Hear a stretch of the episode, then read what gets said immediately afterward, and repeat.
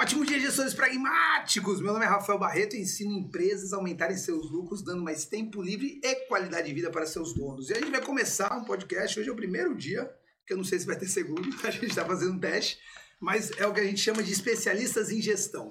Aqui o cliente nem sempre tem razão. Quem tem razão aqui são especialistas. Simples. Tu vai num dentista, o dentista fala que você precisa extrair um canal. Você fala, não, não, não, só cobre aqui o buraco. Quem tem razão da parada? Eu tô olhando pro microfone, não sei porquê. É, quem tem razão da parada? Quem tem razão é o dentista. O dentista tá vendo precisa do canal. Então aqui quem tem razão é o especialista e não o cliente. Cliente, nós queremos que você mais é que se ganhe bastante dinheiro, mas deixa a especialidade para a gente. Começando o primeiro dia, um dos papos que eu mais gosto de ter. O título de hoje é Contador, ame-o ou deixe-o. Ah, o meu contador, ele é meio fraquinho. Deixa esse cara, bro. Mas a gente vai conversar bastante sobre isso também. Então, eu trouxe três especialistas em gestão, três especialistas em contabilidade. O primeiro que eu vou chamar aqui é o Alessandro da No Gap, assessoria contábil ou contabilidade. Manda aí, Alessandro. Fala pessoal, tudo beleza? Bom, eu sou Alessandro Pimentel da No Gap Contabilidade. Aí a gente gosta de jogar o jogo de ajudar ilustradores e criadores de games. E estamos aí para ajudar nessa parte aí, Barreto. Muito obrigado pelo convite. Tamo junto e o Alessandro, eu não sou ilustrador nem criador de game, mas ele é meu, meu contador também. É bacana, legal. E temos o Luciano da Pentágono Assessoria Contábil. Manda aí, Luciano. Bom dia, boa tarde, boa noite, né? Como vocês da, das redes sociais costumam falar, porque nunca sabe a hora que vai assistir o podcast, né? Então, estamos aí para tentar ajudar as pessoas, né? Show de bola. Luciano gosta dessa época de janeiro a, abril falar de imposto de renda. Vamos entrar nessa parada também, né? E vamos deixar o melhor sempre pro final, né? Letícia, é, da Aguiar Consultoria Contábil, assessoria contábil, perdão, Lê. Fala pessoal, é, sou a Letícia, da Guiar Consultoria, e a gente trabalha especificamente aí com os prestadores de serviços, então a gente pega desde lá do MEI até os profissionais, sejam eles educadores físicos, dentistas, psicólogos, advogados e afins. Show de bola. E aí, a gente vai responder duas perguntas de vocês hoje. A gente vai perguntar o que, que você precisa fazer e como fazer. O que, que você precisa fazer é ter um bom contador. Ponto. Acabou. Já respondi. Agora vamos só pro como. Beleza? O que, que você precisa fazer? Ter um bom contador. Ah, eu vou pegar um computador, um contador mais baratinho. Tá errando. Tá errando. Contador é como um consultor. Contador, advogado, consultor, você não mente, irmão. Você conta pra gente a realidade. Se teu contador ele não tá te ajudando, se ele não tá próximo a você, você não tem um contador legal. Agora, lógico, vai entrar um monte de questão aí. Você não vai querer ter um contador uh, ótimo por R$ 9,99, né, meu? Então a gente vai conversar bastante sobre isso. Vamos lá, primeira pergunta que eu faço, e galera, isso aqui é o seguinte, já fazendo disclaimer aqui, tá? Isso aqui não é entrevista, eu, é bate-papo, eu vou falar pra cacete também. Primeira pergunta que eu faço para vocês é: na hora de escolher um contador, quais são os pontos que o empresário ele precisa realmente olhar? Porque a gente já sabe que não é preço, apenas preço. Porque apenas preço de serviço, eu penso o seguinte: se eu pegar a pessoa mais barata para limpar minha casa, provavelmente algumas partes da minha casa vão deixar, ela não vai limpar. Certo? Então, além de preço, e de repente vocês podem até falar, Barreto, nem é preço. Me contem aí quais são os pontos principais para um empresário procurar um contador que realmente vai ajudar ele no negócio dele? Quer começar? Bom, do meu ponto de vista, inicialmente eu acredito que a pessoa deva é, ir atrás de um contador com a lista de problemas que ela quer solucionar, né? Porque muitas vezes ela não sabe nem qual é o problema que ela tem, ou o que, que ela está precisando, ou simplesmente ela joga no ar, né? Eu quero abrir um CNPJ.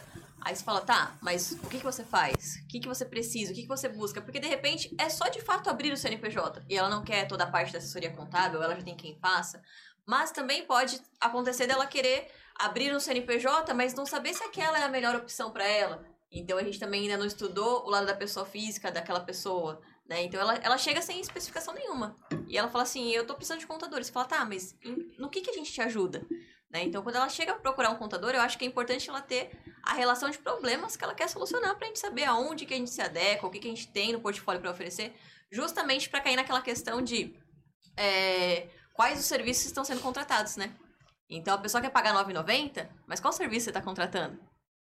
É verdade, é verdade. É, eu vou nessa linha também. Eu concordo muito que, assim, é, você pode até escolher um produto mais barato, mas você tem que ter ciência do que você está recebendo.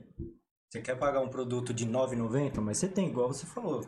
É, eu vou contratar uma pessoa para fazer limpeza, ela vai deixar pontos que não vão limpar corretamente, mas tá tudo bem para mim? Legal. Então, para mim, na minha opinião, quando você, o que, que você tem que olhar para um contador é a fase que você se encontra, o tipo do seu negócio, e aí você também entender o quanto que você tem para aportar para ter o seu o serviço. Mesma coisa, muita empresa quando vai começar, às vezes ela pega um site baratinho para começar, ao longo que ela vai ganhando robustez no negócio crescendo, ela vai melhorando as ferramentas que ela utiliza, tanto na operação, para marketing, comercial, mesma coisa é contabilidade. Então, para mim, varia muito de que momento que ela tá, o que que ela precisa naquele momento e o quanto que ela disponibiliza para pagar. Legal, legal. Eu costumo dizer que o brasileiro dá nó em pingo d'água, né? Então, normalmente, eu não sei com eles, acredito que seja assim também, né? Porque não é possível que as coisas só aconteçam no meu escritório.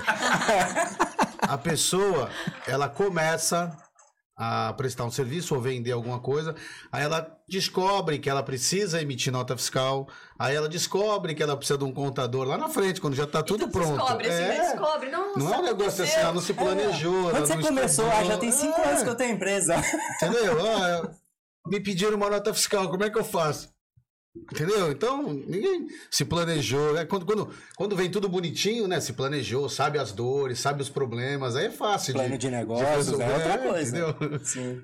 É O problema é esse, a pessoa já tá andando e quer trocar o pneu com o carro andando, entendeu? Ela, ela tá comprando um produto que ela não sabe o que, que é, na verdade, né? Ela tá comprando um negócio e fala, cara, não- eu não sei o que, que eu vou usar, mas eu tô comprando, entendi. Tem um ponto aqui que eu. que é- É, é, importante justamente por causa disso. A- ela- às vezes ela não sabe como chegar. Então, para corrigir a fala que eu coloquei, é, esteja aberto. Esteja aberto para ouvir, né? Então, às vezes ela não sabe nem qual é o problema dela, mas ela fala, pô, tá entrando uma grana aqui na minha conta. Como que eu vou solucionar isso? Como que eu tenho que declarar isso? Eu sei que eu tenho que pagar imposto, porque eu tô vendo que todo mundo paga, mas eu não tô pagando ainda. Então, eu vou lá procurar o contador e falo, olha... Eu acho que eu tenho que pagar imposto porque eu recebi essa grana. Mas esteja aberto a ouvir, porque talvez você precise de diversos pacotes de serviços da Vai contabilidade, que né? o Barreto acabou de falar. É, consultor, advogado, contador, você tem que abrir sua vida. Senão você não vai saber que pontos você Médico, vai... né? Médico É, isso que eu falar. Eu falo que vai- tem três profissões que a gente não pode é, tentar enganar ou não pode ser o mais sincero possível. Que é o médico, que cuida da vida da gente, o advogado, que está ali para proteger a liberdade da gente, e o contador, que é quem cuida do patrimônio da gente. Isso. Coloca o consultor nessa parada aí também. Tá na linha ali, contador consultor, Porque entendeu? às vezes aparecem umas coisas aí, o cara fala, então fiz. Eu falei, tá louco, mas tu não me falou. Faz quatro meses que você tá fazendo assim, né? Eu queria pegar um ponto que você falou, estar aberto a ouvir. Esteja aberto a ouvir especialistas. Por quê? Porque o teu vizinho, ele é contador? Não. Então não ouve esse cara quando ele for falar de fiscal. Vai falar, olha, na boa, não precisa declarar tudo isso. Não- porque é o seguinte, a minha tia de Diadema, ela ficou 40 anos sem declarar e olha, pagou só isso de imposto, né, cara? Você sempre vai ter um vizinho que ele é semi-especialista em contabilidade, em gestão, até em medicina. Vai falar, olha, eu não tô, eu tô com um piriri, o cara vai falar, ih, meu irmão, eu acho que é câncer, tá ligado? Então toma um pouco de cuidado com esses caras. Esteja aberto a ouvir, mas a ouvir especialistas. Eu acho que isso é bem importante a gente deixar claro. Exatamente. Eu tenho mais um ponto que eu gosto de trazer, não só para contador, mas para todo prestador de serviço: proximidade. De repente não vai ser proximidade com vocês três que são os donos da contabilidade, mas a pessoa que vai atender ele, tudo bem que na maioria das contabilidades tem o departamento, né? Então tem o fiscal, tem o departamento pessoal, as áreas, né? Mas é, a gente precisa de proximidade, a gente precisa Sim. sabe, conseguir ligar e falar com a pessoa. É, é aí que eu já tenho um problema de, de por exemplo, contabilidades online. Entendeu? Já gera um bloqueio ali, Já né? rola, Não- né? Pô, na hora que eu, eu realmente preciso daquela necessidade, falar, cara, chegou esse BO. Ah, entra aqui que em Abre um 24 chamado. horas. Meu irmão, tá louco, velho?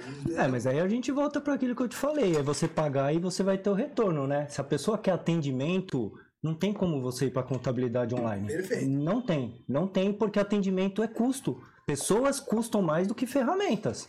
Então, se você quer atendimento rápido, ok, você tem que ter a ferramenta, processo na sua empresa legal, mas você tem que ter pessoas com tempo para dar atendimento. E aí eu queria entrar nisso, porque quando eu falo em proximidade, para mim eu gosto bastante até de economia local, né? Que nem vocês três estão aqui comigo, né? Então eu, eu indico muito cliente meu para vocês. Acho que vocês três devem ter clientes meus. Porque eu falo pros caras, eu falo, ó, meu irmão, se o orçamento estiver batendo ali, vai no meu contato, porque pelo simples fato que se der ruim, malandro, eu vou cair para dentro do Alessandro, eu vou cair para dentro da Letícia e do Luciano, né? É, faz parte também do meu trabalho cobrar vocês, porque é meu cliente, vocês sabem disso. Mas você, você, por exemplo, Alessandro, essa pergunta é para você. Você atende muito cliente internacional. Sim. Não, tá pra, não dá para ter essa proximidade local. Como é que você resolve isso? É, não dá para ter a local, mas você consegue ter com tecnologia, né? Hoje a tecnologia ajuda em tudo. E na contabilidade também, né? Não só na parte operacional que ajuda muito, mas na parte de você se comunicar com as pessoas. A gente tem cliente de fora, a Austrália é o mais longe que a gente tem. Problema é fuso horário, mas você cria um, um, uma rotina interna que você tem pessoas para poder dar esse atendimento. E aí o atendimento é por, por reunião vi, vídeo call. Ah, E aí, é, isso que eu ia falar. O atendimento numa videochamada, numa videoconferência, não é um atendimento com o robô. Isso, É não, diferente. Não, É dif- um a um. não, não. É. É um a um, mesmo, mesmo sendo É um online, presencial, virtual, é, virtual. É, meio que presencial, É. porque você tá Com a debatendo pessoa, hora com a pessoa, exatamente. Sim, Não é isso mesmo. robotizado, né? Aquele Mas robozinho. Fale sim, fale nada não. impede de viajar, né, Alessandro? Alessandro vive Não, por mas aí. que eu adoro, eu trabalho para poder viajar. que viagem. Cara, vou até mudar, né? A proximidade é uma palavra boa, mas a proximidade também traz aquele negócio de estar próximo. Mas, cara, acessibilidade, né? Sim. É ter Exato. acesso. Isso, eu acho que É, seria cara, isso mesmo. Meu irmão, deu um BO, tu quer ligar e tirar na hora, dúvida. É, que você quer mandar um zap, mesmo que você esteja numa reunião, pô, nós quatro estamos aqui. O WhatsApp tá rolando ali. Os caras sabem que, sei lá, no máximo 24 horas a gente vai responder alguma coisa, nem que seja, olha, vou estudar e vou te passar nesse sentido. E o oposto também é válido, porque às vezes é, chega um determinado ponto que a empresa cresceu a ponto de ter que ter alguém lá dentro para se reportar à contabilidade, né? Você fala assim, poxa, existem determinados BOs que não precisam chegar lá no dono. Tem os setores dentro devem. daquela empresa que vão resolver. Então a contabilidade também precisa saber em quem é o acesso, né? Do outro lado. Eu tenho que chegar em quem, se acontecer tal e tal coisa, né? Com quem que eu falo. Muito legal, muito legal. E essa proximidade, eu acho que é importante, que é o que eu falo para os meus clientes. É muito mais fácil a gente estudar uma coisa que vai acontecer e se planejar para aquilo do que uma Total. coisa depois que aconteceu. Porque não adianta depois que chegar falar assim, ah, fiz isso. Gasta mais energia, gasta mais depois que dinheiro. você já e- fez, eu só vou no máximo consertar o que você já fez. É. Antes de fazer, você se planejou, você viu a melhor alternativa de fazer. Falando nisso, vamos até pegar aquele lance que começou em novembro, eu nem lembro o nome. Qual foi o que eu perguntei que você me passou? Eu perguntei pra você, Luciano. Nossa, na contabilidade acontece tanta É. coisa. É o que ele tá falando. Todos os dias, né? Eu também Todo dia é uma que Eu também tô tentando pescar o que, que aconteceu. O pessoal pergunta pra mim, aí, tudo bem? Quais são as novidades? Eu falo, tomara que não tenha nenhuma, porque cada uma que vem é, É uma um problema, bucha, né, é uma bucha. Mas qual era mesmo? O negócio da Reinf, Da da, Reinf, distribuição, distribuição dos lucros lucros. mensais Ah, sim. A sim. Reinf, né? É. É, bom, eu acho que trocando em miúdos, eu que sair já. Como é que tá essa parada aí? Agora o, a Simples Nacional também tem que lançar tudo que, que paga também, é isso? Na verdade, é, na verdade, você tem. A Reinf ela vai falar sobre retenção da fonte. Certo. né? Então, assim, tudo que gerar. E aí entra também outras coisas que não quer dizer que tenha retenção. Aluguel. Vocês podem me ajudar aí se vocês estiverem na operação mais do que eu, tá? de- Aluguel, distribuição de lucro, ou seja, vai pegar algumas escapadinhas que algumas pessoas que a Receita identificou que faz, por exemplo, quem tem aluguel. Tem muita gente que tem aluguel que aluga para PJ. A PJ tem aquela despesa que se ela tivesse no lucro real seria excelente para ela. Ela não pode declarar porque o dono não quer. Então já é um ela... CPF que já não declara aquela receita daquele aluguel. Isso. E também a parte de retenção. Tem muita gente que dá uns miguezinhos na contratação de pessoas. Então, assim, eu costumo falar duas coisas para o cliente. Qu- qu- Quanto mais você tenta burlar, mais burocrático se torna um sistema e mais rígido. E, a outra parte é que, assim, quanto mais você se planeja, melhor você sabe jogar o jogo dentro da burocracia e da rigidez. Porque existem brechas em cada, em cada parte do. Eu do- acho que essa, essa, essa. Tem a parte das retenções, né? Da, da Reinf, que, que já tinha. Isso é uma, mais uma conformidade que a gente chama, né? Das obrigações. Mas a questão da obrigatoriedade da declaração dos lucros mensais da distribuição é porque tem aquele projeto da reforma do imposto de renda, que agora, como passou a primeira parte, essa segunda vai ser focada no imposto de renda pessoa física. E uma das ideias do governo é a tributação dos lucros. Uhum. Então eles já querem deixar todo mundo amarrado Preparadinho pra, para né? tributar. Eles querem exatamente. entender É. também o quanto que a, a retirada como lucro É. de todo mundo, também já para mensurar o quanto que eles vão entrar de dinheiro sobre Sim, isso. sim, Sobre sim, isso. né? Inclusive, hoje atualizada a tabela do imposto de renda. É. Não sei Sim. quando assistiremos ao podcast. Ai, que delícia, né? E, bom, já É, que, falamos, atualizada, né? Que só para inglês ver, né? já que falamos isso, né? Falamos em burlar, se prepara que cada um agora vai dar uma dica de como sonegar da sua empresa. Agora eu não sei se a gente vai ser preso, não sei se a gente vai ser bloqueado no Instagram, porque não pode isso, mas a verdade é, galera, muito se fala, o vizinho, o vizinho, o semi-especialista em contabilidade, fala, meu irmão, não declara tudo, não precisa, porque os caras não querem pegar você, os caras querem pegar o Jorge Paulo Leman, sempre se preocupa, eles querem pegar o velho da van, os caras não vão se preocupar com você, micro, pequena empresa, então, sonegue, é isso que o semi-especialista fala. E aí, quando eu falo isso, eu já tô vendo pelo menos os dois meninos com os pelos arrepiados, né? Porque todo dia alguém chega e fala: quanto é que é o mínimo que eu tenho que declarar? E aí eu pergunto: qual é o mínimo que tem que declarar? Tudo. Tudo! Tudo que você Tudo, fatura, você tudo. tem que declarar, cara. E aí me expliquem por quê. Quais são, quais são as coisas práticas? O primeiro, que é errado, que é crime. Mas segundo, é a tal da economia burra, né? O que, que dá de errado? O que, que no final vai, o, o- empresário vai sofrer? O mais legal é que o pessoal. Ah, qual, qual é o mínimo que eu tenho que declarar? Mas ele reclama do governo, ele reclama que não tem saúde, ele reclama que não tem educação, mas ele não quer pagar o imposto dele, arrecadação. Ou entendeu? seja, ele é um corrupto também. É, entendeu? Perdemos toda a audiência agora. É, não é só isso. É, é, indo, indo nessa linha, é. a gente tem que entender assim: é, governo não gera grana, não gera renda, não fabrica, não presta serviço que gere o, o pagamento direto. Ele pega o imposto e presta os serviços. Então, se não pagar imposto, da onde que vai vir o dinheiro para o social? Da onde que vai vir o dinheiro para tudo que a gente precisa? Então, é, é, eu, eu, falo, eu converso muito com isso com o cliente que é, não é você pagar ou não pagar. É você se ajudar também, porque indiretamente você está se ajudando. Tudo bem, hoje ó, tem pessoas que podem pagar um plano de saúde é, bom, só que se ele tiver lá no cafundó do Judas e o plano não atender, ele vai precisar de um primeiro atendimento num lugar bom. E se nesse lugar não for bom, porque a prefeitura não tem uma, uma- um hospital bom, não tem arrecadação. É aquela história, quanto a, a- Você tem que aumentar a base, né? Então, se todo mundo pagar um pouquinho, todo mundo paga menos. Sim. Hoje, hoje muitos dos impostos são majorados porque o, o fisco não tem como controlar mesmo todo mundo. Não tem mesmo, tá? Mas com a tecnologia, vai chegar uma hora que vai aparecer na tela lá um monte de coisa errada que não tem como você fugir. Vai aparecer lá Porque mesmo que não procura, mesmo que não procure. É a questão do Pix também, né? Ah, o Pix Então, que, veio que não justamente veio pra beneficiar isso. a gente. Pô, Não. a grana cai na hora, você aplica a chave ali e tal. Sai dando tua chave aí, fazendo Pix pra todo mundo. Você acha que eles não O, o sabem? Pix eles enfeitaram com esse negócio de ajudar, enfeitar a noiva, pra- a noiva feia pra casar. Ah, o Pix vai vir pra fiscalizar. Sim. Ah, o que, que a gente vai fazer pro pessoal usar? Ó, não vai pagar a taxa do banco, é mais rápido a hora que Cai você na precisar. hora. Ah, legal. Tanto que se você olhar, o um monte de MEI foi pega justamente pelo, Pelo Pix. Pix. Pelo Pix. Que animal. Chegou a cartinha já com a notificação janeiro, fevereiro, março. Abril, Toma, tô, que toma. Tava dando a Porque teve uns anos atrás a Operação Cartão Vermelho, Cartão que eles vermelho, chamaram, que era o cartão. cartão de crédito. Isso, Que cruzava com a DIRF. É. isso aí. Eu quero, eu, quero, eu quero falar uma coisa muito legal justamente nisso, galera. Ah, a gente até fez a brincadeira aqui, né? Você é tão corrupto quanto o governo quando você sonega, etc e tal, mas aqui, mas ele sempre tá pensando em, em ajudar o empresário. E na verdade, a gente sabe o BO que vai dar para você lá no final. É só isso. É que nem quando o empresário fala, pô, mas eu preciso de quê? Aí falando da minha parte, construir, não, mas eu preciso de 20 mil para viver, tá? Mas a empresa não te dá 20, a empresa te dá 10. Tu vai conseguir fazer isso durante seis meses, 8, 10 meses e a tua empresa vai quebrar. Então não é que eu não quero que você tire 20, é que eu sei que é ruim para você. E quando você começa com estratégias mirabolantes para sonegar, você vai ser pego na curva, velho. Eu costumo falar com toda essa tecnologia que a gente tá a um F8 da multa, mano.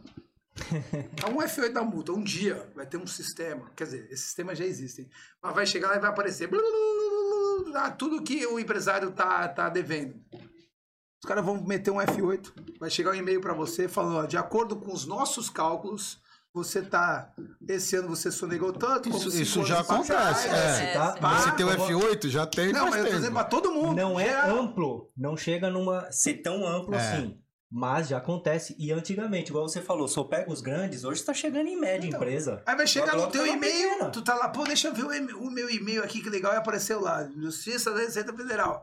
Ó, segundo nossos cálculos, você deve 1 milhão 252 mil reais e 363. Se você quiser, a gente parcela em quantas vezes o senhor quer. Se você acha que está errado, entre Prove, em contato é. conosco. Isso aí. E aí tu vai parar. E aí, o primeiro de tudo, eu gostaria de saber a multa, porque uma vez você me falou e eu falei, cara, né, me, me fala um pouquinho. Primeiro de tudo, se o cara pega, ele pode retroagir cinco anos, certo?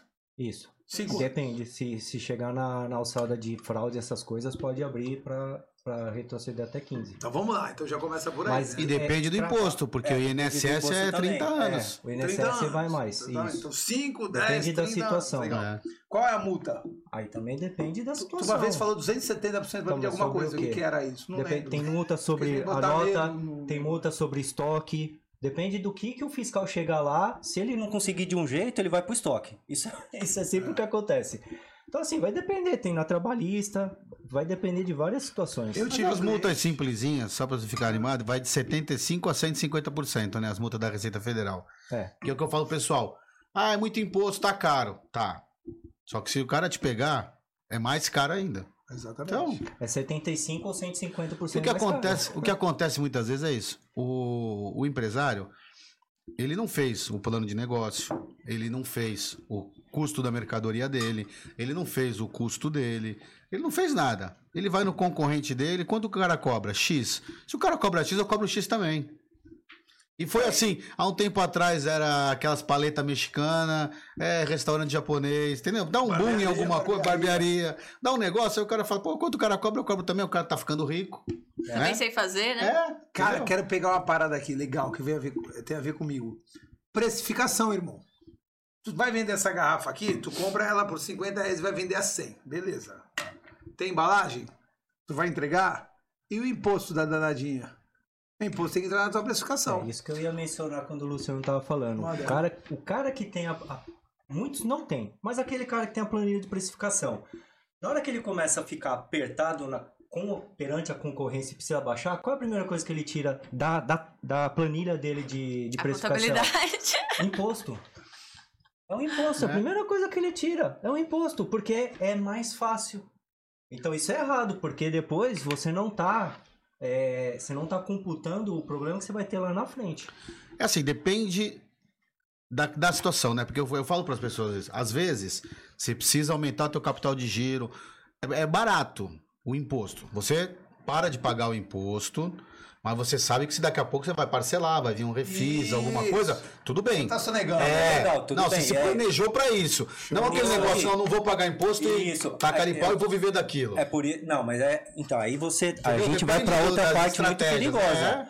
Eu sempre falo pro cliente: paga imposto, ou, é, declara imposto. Se não conseguir pagar, não paga. Depois você faz uma estratégia pra você arrumar. Mas não sonega, porque sonegação Sim, dá sim, cadeia. exatamente. Aí você vai sair não da esfera de fiscalização, você vai pra civil. Eu falo pro cara, o sonegador é diferente Do do, que não do pagador. não pagador. É uma coisa, uma coisa, outra mesmo. coisa, outra coisa. É legal isso você falou, aqui. o cara, te- o cara tem que se alavancar, É. não tá conseguindo dinheiro. Beleza, deixa de pagar imposto, vai lá, já põe na contabilidade declara dá uma tudo, conta é. falando, ó, eu preciso. é, Vai olhando sempre aquela Mas conta declara tudo preciso. Certinho, ele é não pagador, não sonegador. Porque o sonegador Legal se isso aí, legal isso aí. Cara, tem duas coisas aqui que eu queria falar, então pegando o que vocês trouxeram. Primeira coisa, o imposto. Cara, se você tiver passar por uma dificuldade, cara, declare, não paga, mais pra frente vai ter o refis ou coisa parecida. Legal.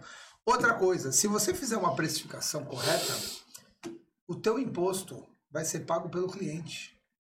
Então vamos lá, de repente eu É pego e falo assim, minha consultoria vai ser mil reais. Mil reais, legal. Em qual, é, em, em qual regime eu tô tributado? Tô com o meu contador próximo a ele. Falei, irmão, como é que tá aí? Lá, todo mês, sai ali, aparece no DASA ali quanto é que eu tô pagando. Beleza, tanto. Legal. Será que dá para eu colocar o imposto em cima dos meus mil reais? Vamos dizer que é 19%, tá? então é 1.190 pau. Tu passa pro cara. E aí quando chegar O DAS, irmão, não sofre, velho, porque eu- tu já recebeu aquele dinheiro sabendo que é pra isso. É aquilo que você tava falando de planejamento. Entendeu? Então você consegue fazer isso. E se você tiver um computador próximo, ele vai procurar artifício para você pagar menos imposto dentro da lei. Então existem coisas que falam assim, pô, ó, você tá no Simples Nacional, irmão, você ainda tá dentro do teto do Simples Nacional, mas você tá muito no limite. Então tu já tá pagando pesado. Se você for pro lucro real e fazer dessa forma, não fica melhor? E o lucro presumido? E se a gente né, fazer algumas trocas aqui dentro da legalidade, tem muita coisa que você pode reduzir os impostos também, né? É onde entra a questão de você falar com o especialista e não com o vizinho, né? Exatamente. Porque o isso vizinho vai te ensinar da cabeça dele. O que ele acha que funciona porque a tia É, de diadema não sempre vive fez. isso tudo, né? E o vizinho não vive Exatamente. isso no dia a dia, não tá toda Exatamente. hora analisando, não conhece outros negócios. Eu acho que eu falo que o contador é, ele tem uma grande riqueza porque ele lida com diversos tipos de negócio e diversos empresários que trazem muito conhecimento. Não só não, a gente não tem conhecimento só de ler as leis, as regras, não. É de ler, ler o empresário também, o negócio e entender. Ó, você pegar, por exemplo, alguém que é empório. Ó, isso que você tá fazendo não dá muito certo. Eu já tenho experiência, eu tenho outros empórios que já fizeram e tomaram na cabeça. Não vai por esse caminho. O que, que eu posso fazer? Beleza, vou vou procurar um benefício fiscal, vou procurar alguma coisa, faz desse jeito. Planejado, se você planejar e adequar seu negócio em cima daquilo, você tem tranquilidade para você focar em quê? Em crescer o seu negócio, não ficar perdendo tempo com- preocupado com outras coisas que você não precisaria ficar preocupado. Quando eu comecei em 2018, eu comecei com o MEI. Foi o Alessandro que abriu pra mim. E aí? Reclamando muito, né? E, e- e graças a Deus a gente começou. Graças a Deus, velho, foi em pouquíssimos meses, né? Você, um dia eu vou contar a história, né? 2017 eu era gerente do Sebrae, né? A a Letícia me viu chorando que nem um doido na frente do Joel. E aí eu pedi demissão do Sebrae e abri minha empresa. E graças a Deus, em seis meses o negócio virou bem. E aí eu tava batendo o teto do meio. E eu falei pro Alessandro, falei, Alessandro, quero abrir um meio pra minha esposa. E eu. né, Na hora, assim, né? Aquela, aquela puta cabeça limitada, né? Aí ele falou, mas Barreto, por que, que tu não vai pro Simples Nacional? Eu falei, não, porque aí eu né, tenho que começar a pagar o contador, tenho que pagar o DA. Hoje eu pago 55 mão, abri um MEI pra minha esposa. Aí já tive filhos gêmeos por causa disso, já tinha mais dois CPF, abri mais dois MEI, tá ligado?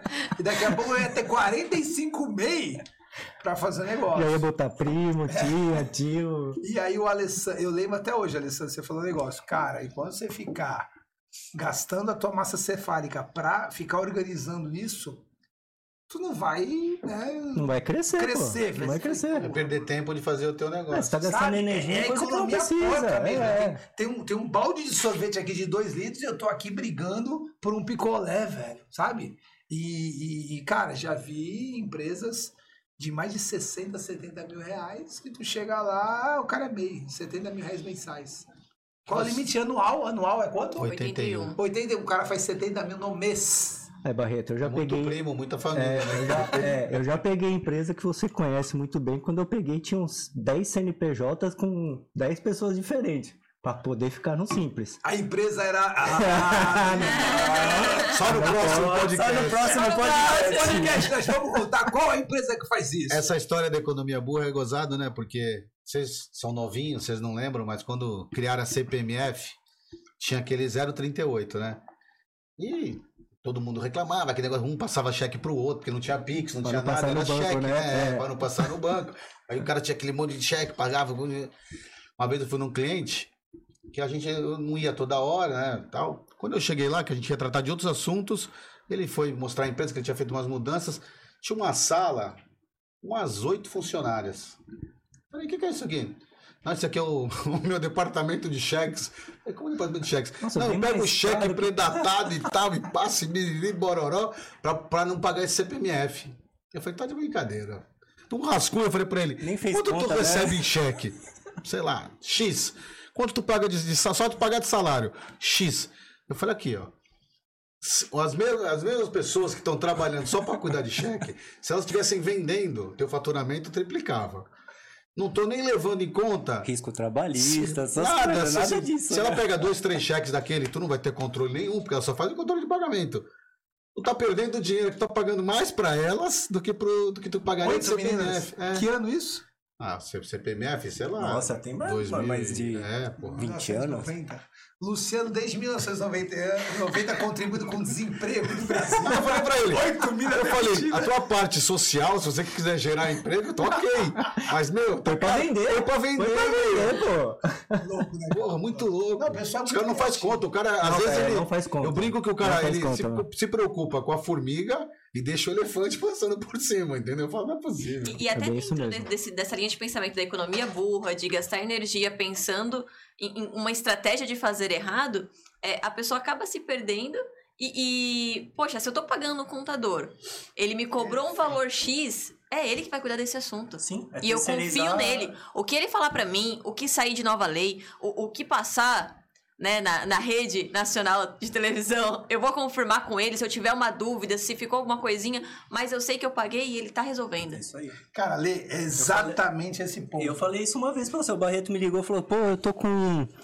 Eu tô com um problema num cliente que eu tô atendendo. Eu falei assim: problema você terceiriza, cara. Dá pro contador dele resolver, meu. É bem isso mesmo. Você tem pessoa, você contrata pessoas pra terceirizar os seus problemas. Aí a pessoa acha caro depois pagar, porque ela tá pagando e aí, mas ela quer estudar o que, que é pra ela fazer, e aí ela tem que ligar pro contador pra confirmar, e mas na verdade, pô, você, você pagou o serviço, confia, vai ser entregue. Se sair alguma coisa que vai impactar no teu negócio, é nosso dever informar. Com certeza ele vai chegar pra você e vai falar. Exatamente. Sim. Ah, pô, meu contador não informou. Ou não tá no teu pacote de serviço, ou você escolheu É, aí a gente uma assessoria. É, aí vai nesse outro ponto. local. Eu quero entrar nesse ponto, galera. Vou- cara, a gente tem muita coisa pra fazer, todo mundo. Então você tem que arrumar pessoas pra você terceirizar suas dores de cabeça. Quando você pega um contador que você confia, você fala, meu irmão, eu não me preocupo mais com o fiscal. Se de repente a minha empresa estiver fazendo alguma bobagem que eu nem tô sabendo, quando bater em você, você me liga e me, me, me fala, ó, meu irmão, não sei se você tá percebendo, mas aqui, é que às vezes você nem, você até perde, né? Sim. É o contador e tudo. Mas tu confia no teu contador, teu contador vai falar, "Ó, meu irmão Barreto, você tá sabendo isso aqui? Então, quando você pega um especialista no assunto e confia no cara, é uma dor de cabeça a menos. Quanto tem, quanto custa esse espaço na tua cabeça? Então, por exemplo, eu não, não me preocupo em nada com o meu fiscal, velho. É o Alessandro, né? Cara, então, minha mãe faleceu agora no mês de novembro, né? Eu falei, Alessandro, como é que é isso aqui por causa do imposto de renda? Aí, pô, eu vendi umas empresas, e aí com o Barreto, como é que funciona, como funciona isso aqui? O Alessandro fica sabendo de toda a parada pra a gente já pensar como organizar. Mas é, é- o que, que ele falar pra mim é lei do fiscal. Às vezes eu posso ficar bravo, né? Falar, porra, sério, é isso mesmo? É. Mas é lei. É lei.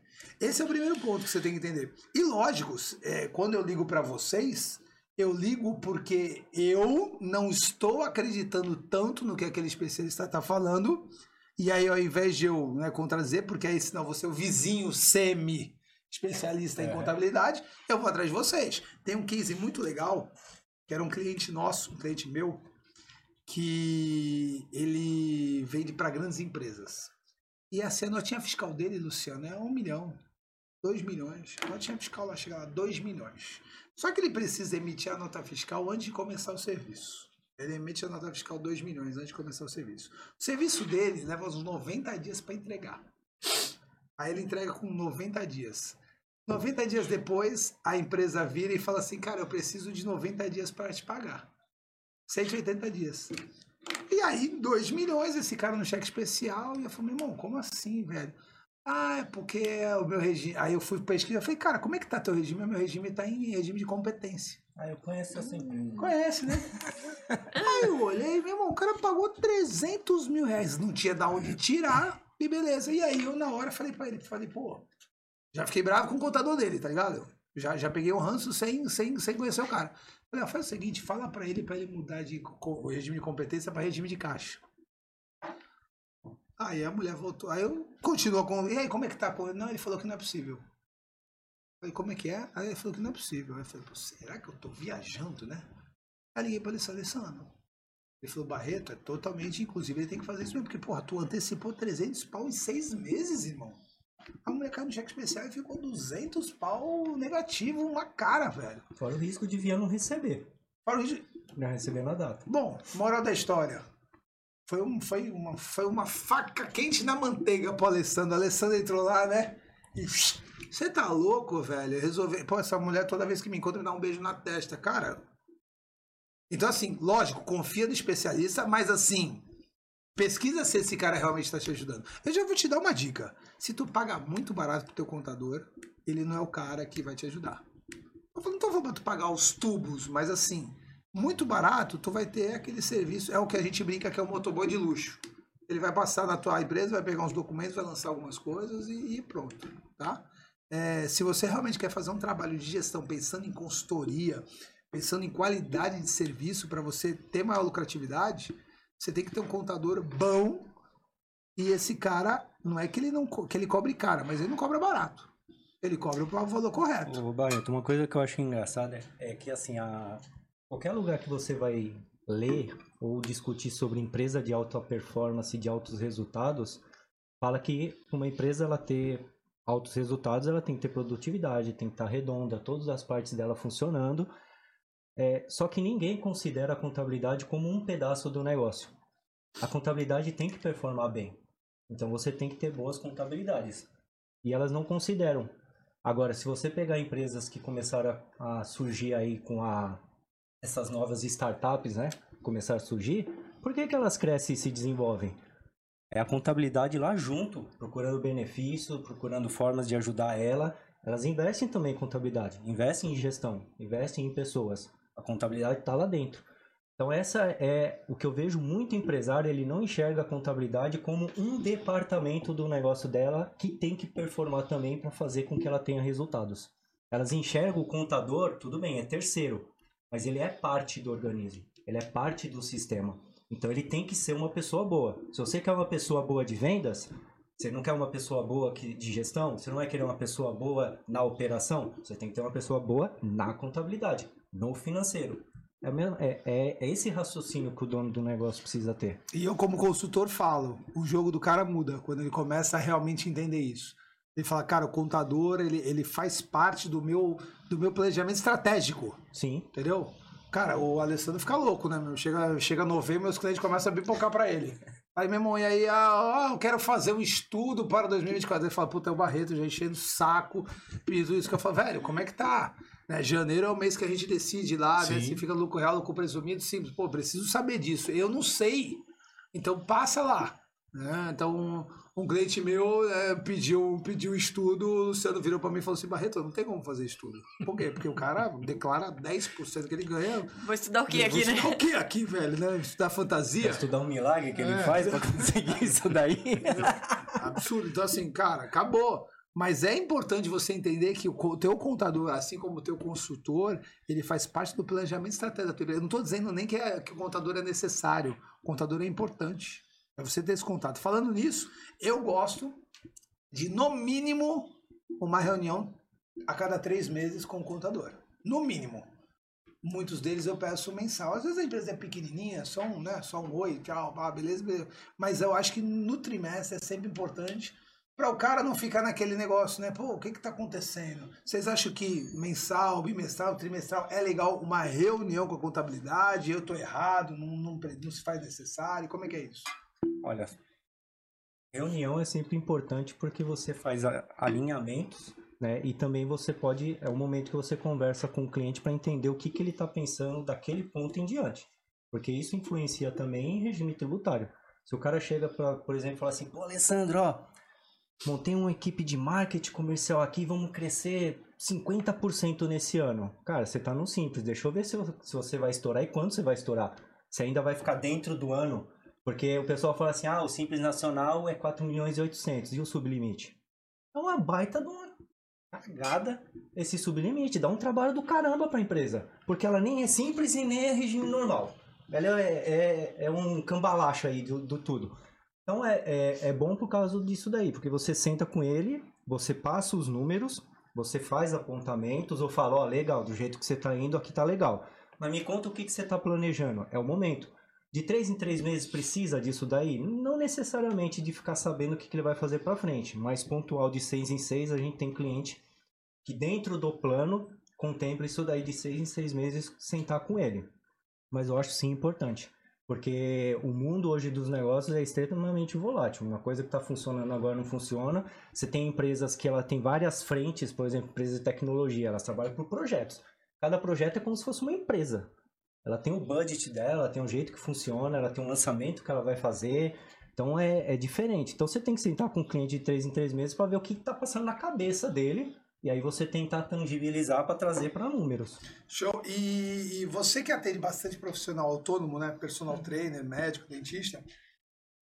Eles são bem leigos nisso, né? Porque também São. quando eu pego esses caras, eles são os caras que eles são operacionais ali mesmo, né, É cara? aquela eu presa, né? Exatamente. É eu presa, porque Ou- a, ou é, eu a ativi- presidiário, né? é a atividade profissional, então é ele pra fazer tudo. É- Ele não tem aquela pessoa que vai lançar a nota, aquela pessoa que tá cuidando do financeiro, aquela ele não tem, é ele. Então a gente precisa sentar e alinhar o tempo inteiro. Que ferramenta que vai colocar?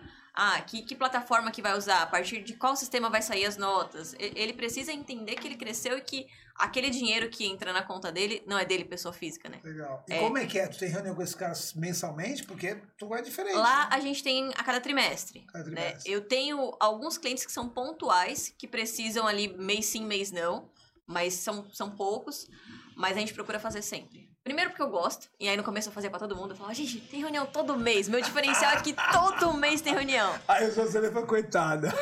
Aí foi ficando inviável, né? Foi ficando Desse inviável. tamanho assim, ó. você tá bem? foi ficando inviável. E aí eu falei, não, eu tenho que separar em planos. Então a gente tem um plano no escritório que até é, o cliente às vezes fala assim: ah, mas qual que é a diferença desse plano desse, desse plano para esse outro? Eu falo a minha disponibilidade. Por quê? Porque É aqui eu, aí. eu- aqui eu tenho a reunião, aqui você tá, tá comigo, né? Não que no outro você não esteja, mas eu tenho um grupinho seleto que me pagam mais por isso para ter aquela proximidade maior em, em menor tempo, assim. Se você quiser, são 25 dias úteis. Você cuida de 25 clientes que a gente cuida do resto. Não fica à vontade. A gente vai fazendo uma divisão, né? Vai compartilhando, Não, né? che- chegou uma hora que ficou inviável. Sim. Aí o meu sócio, né, que não aparece na, Na câmera? na câmera, ele teve que começar a aparecer. Falei, abre reunião, abre reunião, porque eu marquei aqui, o outro chamou também, e e abre reunião. E aí, né, ele, não, mas peraí, eu sou da operação, tá, tá saindo fora do script aqui o negócio, né? É, Venha. Vamos lá, estamos aí, né? Estamos no primeiro semestre e tá vindo uma- um momento que daqui. Foi até legal conversar com vocês, que eu sei que provavelmente mês que vem eu já não consigo falar mais com vocês, por causa que a gente começa com imposto de renda, né? E aí eu Entrando não no né? mundo. mundo. É, eu, eu Mundo digo paralelo, que, é, né? eu digo que março nem tanto, porque brasileiro deixa as coisas pra última hora, então março ainda é mais suave. Mas abril, 45 do segundo tempo, né? Os caras não, né? O negócio tu vira olha uma loucura, né? malucos, os malucos tudo né, usando tóxico pra conseguir Ah, é, segurar a eu já, eu já nem tomo café, eu tô mastigando pó já, meu, pra, pra poder ganhar tempo, meu. É, pó- é o pó do café direto. Mas vamos falar de imposto de renda, cara. E aí, como é que é isso daí? Quais são os principais erros? que Todo mundo deixa pro final mesmo. E eu, eu, eu, eu sempre trago isso dos TCCs que eu fazia como orientador. Eu falo, cara, é uma puta bobagem tu deixar pro final, porque tu entrega um TCC ruim, tu não entrega qualidade, né? E, cara, é algo que vai ditar muito o teu, o teu, né? Ditou muito o teu ano. Então, assim, cara, se você errar, você pode ser pego numa malha. Se você errar, você pode pagar mais. Eu lembro que tinha um menino, um sobrinho, a gente já. Sobrinho, galera, é aquele semi-especialista que sabe fazer alguma coisa. Sabe aquele cara que vende fazer imposto de renda agora, mas não é contador? É, é o semi-especialista, que tu paga barato, tá? Só para ter um preço de tabela, quanto é que paga uma pessoa física? Eu sei que varia, mas vamos, joga um valor aqui. Quanto é que um- uma pessoa física ou vocês cobram imposto de renda? Hoje mudou muito porque tem muitas pessoas que mexem com bolsa, isso daí já deixa um pouquinho mais caro. Já Já, distancia. é. distancia um pouco. É, mas ele falou uma Mas- simples, né? É, Uma uma simples, é, uma simples pra gente começa em 300. 300 pau, legal? Vai ter um maluco que vai fazer por 120. Vai ter um maluco. Ah, Não, já isso vi por sim, 59. É 50. 50 reais da minha Já vi uma cidade. faixa de 59. 50 reais da minha E vi uma cidade. faixa de 59 já. Confia! Pega esse maluco! Eu fiz com um maluco desse. e eu era, eu, eu, era, eu era um estúpido. Eu era professor de contabilidade. Eu dava aula para empreendedorismo para uma turma de contabilidade. E aí, um molequinho que trabalhava comigo na DHL fazia a minha. Aí eu não sei, aquele dia Deus me iluminou. Eu já tinha pago para ele. E aí uma moça tava me pedindo muita ajuda da, da coisa. Eu falei, pô, tu não quer dar uma revisada? Cara, teve um flaguinho, né? Um flaguinho que ele colocou que ia me custar 8 mil reais de imposto a mais. Era um bagulho bizarro, assim, tá ligado? Eu lembro até hoje, 8 mil reais, cara. E não foi que a mina fez tretagem, não, foi um erro dele. E aí eu paguei dois, dois impostos de renda daquele ano com a maior felicidade do mundo, né? Paguei, Pô. vai, na época, os 90, 80 e os 300. Só que economizei aí 7 mil e lá vai cacetada, né? Me fala um pouquinho sobre isso. Bom, primeiro, acho que todo mundo aqui, os quatro, né? Imposto de renda, eu não gosto de fazer. Eu acho que tem que terceirizar. E se terceirizar, tem que ser com contador. Vocês concordam comigo? É unânime? 100% deveria passar para um contador? Ou vocês mesmo falam assim, não, Barreto, eu acho que pessoas podem fazer ou passar para alguém. O que, que vocês acham sobre isso? Eu costumo dizer que depende do que você faz. É, a tua hora tem um custo, a minha hora tem um custo, a hora dele tem um custo, entendeu? E fazendo uma analogia bem boba, semana passada eu chamei o rapaz para trocar a resistência do chuveiro. Que eu nunca troquei, entendeu? O rapaz foi lá me cobrou 120 reais. Era visita com uma peça, com negócio e tal. Aí fica, a gente conversa numa roda de amigo. Pô, mas então você vai trocar uma resistência? Falei, mesmo que eu soubesse, a minha hora é mais cara do que os 120. Não é saber, Pra não, que, é- que eu vou é- querer ir lá na loja, pegar a resistência, voltar, trocar, desligar, fazer acontecer? Me passa esse marido de aluguel aí, cara. Foi muito mais barato, entendeu? Então, a questão é essa. Você vai saber fazer ah, o imposto de renda? Vai, tudo bem, às vezes. Você sabe. Às vezes, você teve que estudar. Quanto tempo a gente estuda isso? Entendeu? Porque a pessoa fala, ah, pô, você fez isso aqui em 15 minutos? Fiz, mas, porra, Basta pegar o manual do imposto de renda É, pra você ver o tamanho entendeu? dele, né? A gente Fora tá estudando isso há anos, anos. entendeu? Aí o cara fala, pô, mas tu fez em 15 minutos? Fiz em 15 minutos, mas eu estudei 15 anos. Que a gente sabe os atalhos. É, é, pô, faz, é, me, me ensina como é que eu faço. Não dá, entendeu? A questão é essa, é a hora. Então, de é novo, quanto custa. cara, é, é, é mais confiável. Tu vai entregar um trabalho, tu vai receber um trabalho mais certo e, cara, tu não vai perder o teu tempo ali, cara. Porque ali é, é- ali é perder teu tempo, não é investir, porque não é algo que você precisa desse conhecimento. Eu vou contar um segredo que eu não deveria contar aqui. Meu irmão, eu não tenho nem as minhas declarações de imposto de renda. Quando eu peço, eu peço pra contabilidade, tá ligado? Eu não tenho nem a declaração. Aí fala assim, não que a gente não envie, né? Mas é porque. É, deixa isso bem claro, tá? Não é que não, não é enviado. Não, eles enviam, mas tá ligado? É mais fácil eu chegar lá E agora, que, Não, manda e agora mim. que tem o WhatsApp é uma maravilha, porque antigamente o cara É. entrava, tu interava, copiava e mandava um e-mail. Agora tu só, só vai na conversa um pouco antes e reencaminha a mesma declaração Eu que ele já pediu três ou quatro aqui, é vezes. verdade. Mas, cara, então, pra mim é muito válido, muito válido terceirizar e com contabilidade, tá? Eu não, não acho. Eu, eu tô contigo, Luciano, nessa pegada. Agora, bom, já que a gente colocou, irmão, não vai trocar resistência mesmo, pé, coloca alguém pra trocar resistência, não vai fazer tempo de renda, possa. Legal. Já que eu vou terceirizar, eu fico pensando o seguinte: eu sei que vai chover milhares de imposto de renda pra vocês. Deus te ouça. Se eu Opa. entregar pra vocês antes, provavelmente eu vou entrar na fila primeiro. Claro. Ou não? Sim. Sim. E aí você tá com a cabeça mais livre, você tem mais tempo porque o negócio chega no final, não é isso? Eu brinco lá, sempre falo do imposto de renda, porque também assim, é, é tudo que aconteceu até 31 de dezembro. Então não tem o porquê de demorar. Postergar, É. Você já tem tudo que, Já tudo tá que você feito, precisa né? de documento, já existe. Entendeu? Você vai pegar agora ou. Ah, eu banco, tenho que ir no né? banco, É. né? É, eu tenho que ir no banco. Então tudo bem, você vai agora, é mais fácil do que quando você for em, em abril. Mas todos os outros documentos, Entendeu? teoricamente, você já tem em mãos. Animal. Vendeu casa? Você tem o Você já vendeu, já tá lá, você venda, comprou, já tá lá. Tem que passar logo esse negócio. Tudo é mais fácil acelera, no começo do que no final, entendeu? E o que tu não tem de documento em mãos, a Receita tem lá no sistema. É. Às vezes vem algumas coisas que você fala, pô, o cara não trouxe essa nota, mas já tá batendo lá no sistema da Receita. Tome. E. Não, então legal, cara. Eu acho que é importante você saber disso. De novo, o quê?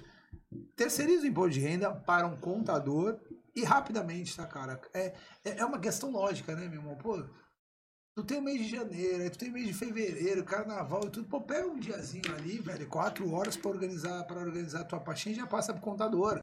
Porque ele tem tempo, às vezes ele até vai falar, ficou faltando isso. Não deixa pra cima da hora, cara. O trabalho é o mesmo. Tu eu sou mais chato, eu já vou colocando numa pasta. É. Eu tenho uma pasta lá no digital, lá no Google Drive, já vou salvando lá. Depois, pra, porque esse negócio de você fazer correndo, às vezes você fala assim, cara, eu vendi um carro, onde tá aquele documento do Eu carro? não faço isso, Alessandro. Você Ah, eu já vê, escaneio Eu já tudo e já coloco numa pasta no Então, Google assim, Drive. pô, vai, vendi um bagulho já joga ali É, no tá- ano. é. Vai- Foi março do Tá, ano não, passado. você não fica se né? Tu foi no preocupando médico, o perder. recibo já tá lá, toma, já, joga tá guardando. Chegou só pegar essa pasta e dar uma mão do. Alessandro, entendeu? Só precisa nem compartilha a separar pasta, as coisas, é? compartilha a pasta e o pronto, o contador tem acesso. É impressionante. É Eu outra tenho- eu tenho- praticidade, é, né? É porque os últimos dois anos eu também passei, assim, maternidade, médico, consulta, exame, e então foi a pasta do imposto de renda. Quando eu não tava no escritório, eu mandava pras meninas, ó, salva na minha pasta, salva na minha pasta. Perfeito, cara. Que legal, eu não faço isso. Vou fazer pra 2023. 2024 vai ficar melhor. 2025 vai ficar melhor, tá? Eu agradeço.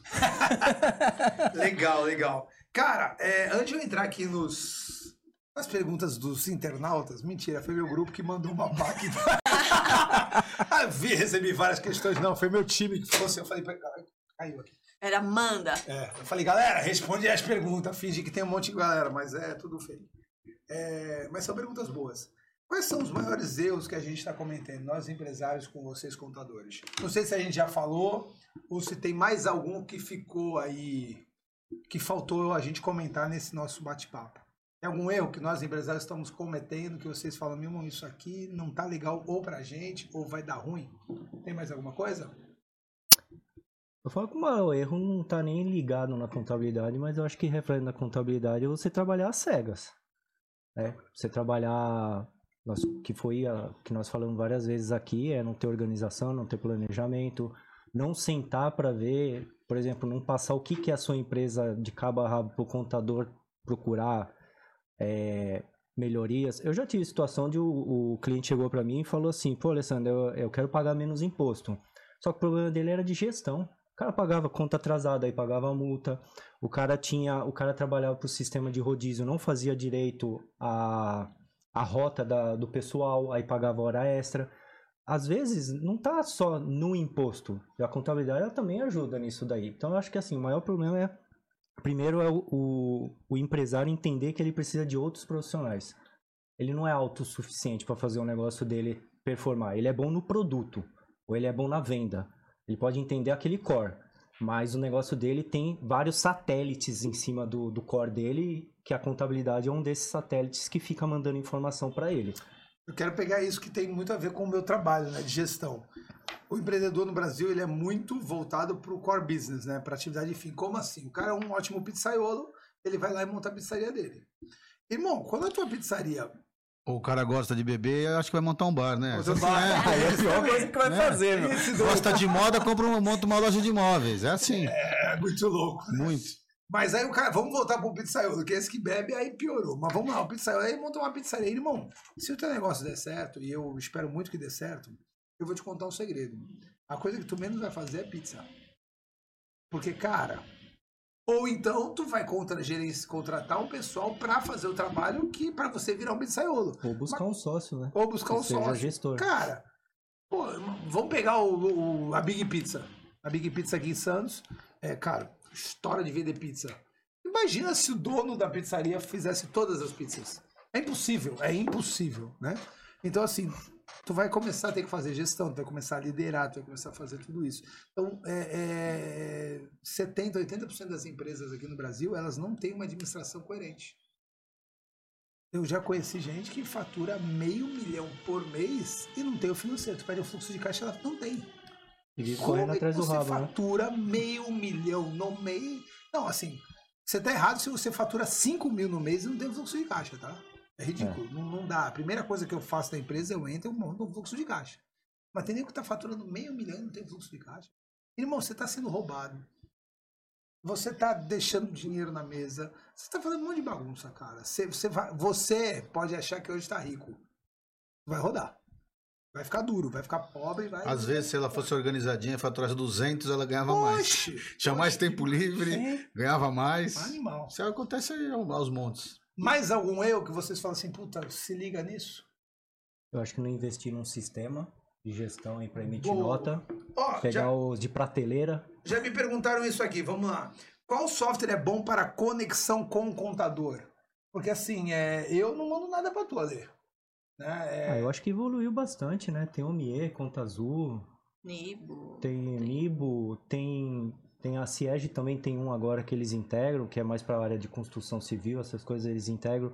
O essa com questão de sistema, tá? As empresas de software sistemas já estão olhando que o contador é essencial e já estão buscando integrar. Mas o, o melhor sistema, eu acho que é aquele que é simples e que a pessoa vai conseguir usar. Básico. Aí se você depois você tem que analisar outras questões, o cara quer mais automação, o cara quer aumentar a produtividade, aí você vai entendendo qual que são os outros sistemas. Mas aí o sistema, é, de novo, micro pequena empresa, é, a gente fala que ele tem que ser econômico, ele tem que realmente reduzir os custos, e aí ele comete alguns erros fala, bom, então já que eu tenho que economizar, eu vou pegar o mais barato. Ele vai lá e joga de novo na nuvem, a mesma coisa. Procura lá, tem um, um, um sistema de R$ 39,90 que ele acha que é bom para ele, não é. Eu vou falar dois aqui que eu já trabalhei, né? O Conta Azul, é, trabalhei bastante, depois eu saí do Conta Azul e migrei pro OMI. O OMI eu acho que ele é até um pouquinho mais interessante. Tem falado bastante, tem, tem, tem me falado bastante o Nibo, eu nunca trabalhei com o Nibo, mas Conta Azul e OMI são dois sistemas que eu gosto bastante de passar para os meus, pros meus clientes quando o assunto é relacionamento com a contabilidade. O Nibo para pessoa, para serviço mais simplesinho, ele é fenomenal. Ele é muito intuitivo, ele é bonito de se ver assim tudo. Mas para quem, por exemplo, a gente que trabalha com comércio e serviço tudo, eu acho que o Conta Azul ele já é mais o que atende esses dois lados. Porque o Nibo, por exemplo, se você for comércio, você vai ter que se integrar, por exemplo, com o Mainô que é parceiro deles, para poder fazer a parte de, de comércio. E, e, empresas que têm comércio, tá? Eu falo que tem que investir em sistema, porque é muito complexo esse negócio de NCM, é, os códigos tributários, tudo para você é, é, classificar bem os produtos. Tem, tem gente que igual fala assim, ah, vou comprar um software de, de prateleira ou vou usar o gratuito. Cara, quanto tempo você vai levar para emitir uma nota fiscal de 70 produtos no gratuito? Tempo é dinheiro. De novo. Certo? Então eu acho que assim, primeira coisa. E também não adianta, né? Ter o melhor sistema e, não, e registrar não só 10, direito. 15, não é. cadastrar direito, entendeu? Sim, sim. É Tem igual todos é. esses problemas. Tem isso também. Você pegar a baita Ferrari e aí você coloca a gasolina mais vagabunda. É, não vai dar certo. E até dentro de, de, desses, desses erros e coisas que de repente o empresário esquece, é bom a gente pontuar o pedir ajuda. Né? Porque Sim. às vezes ele tem um, uma determinada dificuldade, um determinado obstáculo, mas ele não, não pede ajuda, ele quer falar com o vizinho em vez de falar com o contador. Pô, mas não é competência do contador, mas o contador vai saber um sistema que te atende, vai conhecer um outro especialista que faz, alguém para te indicar para solucionar esse problema. Que foi quando você falou assim: ah, é, às vezes ele tá pagando conta em atraso e aí ele tem juros. Às vezes ele, ele poderia melhorar a operação dele. Então, existe é, a possibilidade de olhar para outros setores, não só para o imposto, onde ele quer economizar. Né? Ele pode economizar em várias outras coisas, ele deve estar tá tendo vários outros problemas, mas ele está enxergando só é, o imposto. Porque o problema é imposto. Porque para brasileiro o problema é imposto. Justamente ah, porque ele é imposto, né? Sim. E tem várias áreas que você, igual você mencionou, às vezes se você botar um software que já vai te dar maior visão, vai te economizar tempo, vai te dar segurança nos dados, Cara, isso já, já produtividade e dinheiro também. Acho que pedir ajuda é muito importante. É você sentar e falar assim, cara, é, é, tô pagando caro aqui, me ajuda. O que que tá acontecendo? E aí a gente vai ter uma visão de não olhar só para o imposto, né? Mas quais as outras oportunidades que a gente tem dentro do negócio. E aí é onde entra o consultor. Né? Ele tem que ter o consultor, ele tem que ter o cara que vai, vai olhar de fora e vai falar, poxa, entendi. É, é dessa forma. Né? E olha como é válido, só, só entrando, continuando isso daí, olha como é válido você estar aberto para ouvir o profissional que você contrata.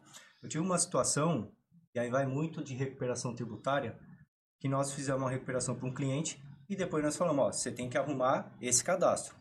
Aí ele falou, eu não tenho tempo. Eu falei, tudo bem, a gente faz, é X. Ah, mas tá caro. E não fez, e não fez. E foi lá. Depois passou um tempo, tinha mais imposto para fazer a recuperação. Ele falou assim, ah, beleza, eu tenho imposto para fazer a recuperação. Eu falei assim, você sabe o que é fluxo de caixa? Você está botando dinheiro na frente para recuperar depois. Quanto que isso impacta o seu dia a dia no seu negócio? Ah, eu não pensei nisso. Eu falei, pra que, que você vai dar dinheiro pro governo para depois pedir de volta e pagar a, porcent... a minha porcentagem? É isso que eu falei, ele nem, ele nem fez a conta. Ele fez a conta. Porque ele vai perder a minha porcentagem. Eu falei, pô, é caro você pagar uma pessoa fazer uma higienização cadastral no seu sistema para colocar certinho toda a nomenclatura, todo o NCM certinho, todas as regras. Não é caro. Mas não é primeiro que não aceita, assim, por quê? Não é que não aceita, ele sempre está querendo jogar pro lado do valor. Ah, isso daqui vai custar tanto. Aí é caro. Esse é o grande problema. É, você fala, cara, é, é batata isso acontecer. Muita gente me procura, né? E eu não sou um consultor barato, não sou caro, mas não sou barato, sou justo. E aí o cara não pode me contratar ou não quer me contratar naquele momento. Tudo bem. Passa dois anos esse cara me contrata. Quando ele me contrata, Na maioria, das vai, metade das vezes eu mostro pra ele, ó, se tivesse me contratado há dois anos atrás, eu não tinha deixado você fazer isso aqui, ó. Durante esses E dois isso que anos. Você fez, Te custou custou. Muito mais caro do que o meu serviço. Então eu já peguei coisa assim, ó, custou meio milhão, custou um milhão e meio, dois milhões, essa decisão que você tomou aqui, ó, É. eu não tinha deixado você tomar. Então tá aqui, você economizou algumas dezenas de milhares de reais durante dois anos aí, beleza. Mas aqui, ó, eu tinha salvado um milhão, eu não teria comprado a parte do teu sócio. Você não olhou que não estava valendo. Eu não teria saído dessa casa para ter ido para outra. Eu não teria vendido isso. Ou E aí- expansão sem condição, sem a primeira casa tá questão organizada. de milhões, mas assim, galera, e outra, é o que eu falo, né? Hoje consultoria, saving de milhões em consultoria é assim, tá? É assim. É tu economizar alguma coisa durante dois anos com o cara, que o cara né, tava gastando ali uns 50 pau por mês, ele já bate um milhão, já bate mais. Então, é tomar cuidado para você não ter uma economia porca, né? É, é- é entender um pouquinho isso daí. Bom, vamos lá para alguma outra pergunta aqui, ó. Ah, pô, uma ótima, cara. Quando contratar funcionário PJ vale a pena? Por que que eu vou, né? Eu tenho funcionário, mas eu falo, vamos fazer um MEI. Porque aí, porque aí você não é mais funcionário. E aí eu tô resguardado perante a Justiça do Trabalho, porque ele é MEI, ele é um prestador de serviço. E aí, quando é que isso vale a pena? Quando de fato ele só for um prestador do serviço. E não uma parte, um corpo ali da operação. As pessoas não sei se assim, meu irmão, É, tá se, louco? é, Tá se ligado? você se você pejotizar, né, para para buscar o drible, aí não, não existe momento. correto. Nunca, Não- exatamente. Não existe. Exatamente. Aí, mas tudo bem. Se você precisa contratar uma pessoa que não vai ter obrigação contínua, que é um projeto, ela vai trabalhar para outras pessoas também. Assim, resumindo, ela não vai trabalhar para você exclusivamente. Focado em você, tudo bem. Não, Se vai ela é ter uma su- prestadora de Tem Não vai um ter exemplo- subordinação, Tem um assiduidade. exemplo que é bem fácil. É. Você é consultor, quando ele te contrata, é contador, quando ele contrata. É um pedreiro, que não entendeu ainda, é um pedreiro, né? Você fala assim, ah, pô, eu quero quebrar essa parede ou abrir essa parede, Aham. né? Ou fazer uma parede. Você vai se meter na parede do cara, né? Quando é que ele faz, quando é que ele não faz. É isso. Agora tu tem um funcionário que tu dá todas as ordens pra ele, ele trabalha no teu jeito, no teu negócio. Usa teu uniforme. Entendeu? É, é PJ. Não é, né? Não vai, você tá no mesmo passivo trabalhista, acho que mesmo não, pior, né? Pior que você tá fazendo isso. Cara, sabe uma Ele coisa... tá dentro do grupo do WhatsApp da empresa, né? Recebendo as ordens ali. Só com ele nas Leva provas. bronca também, igual qualquer provas, colaborador é. Você comum. cobra o horário dele, né? É, Cara, sabe onde eu abri meus olhos? Fazendo uma analogia, o Luciano gosta bastante disso? Com a diarista, né? Então a diarista, né? E me corrija se eu estiver errado, tá? A última vez que eu vi isso, ó. A diarista, ela só pode ir duas vezes por semana na tua casa. Se ela for três, já não é mais diarista, já começa a, vincular, a ter um vínculo empregatício. E aí eu tinha, né? Poxa, eu, pô, eu sou pai de gêmeos, então no início eu precisei de uma moça lá ajudando em casa, uma babá, e tinha a diarista ali, e pau, e não sei o que lá, aquela coisa. e, e não sei porque o, o ser humano ele tem aquele lance de não contrate, não contrate. Faz de tudo para não contratar. Cara, hoje eu tenho uma moça que trabalha em casa CLT. Fofa, adoro.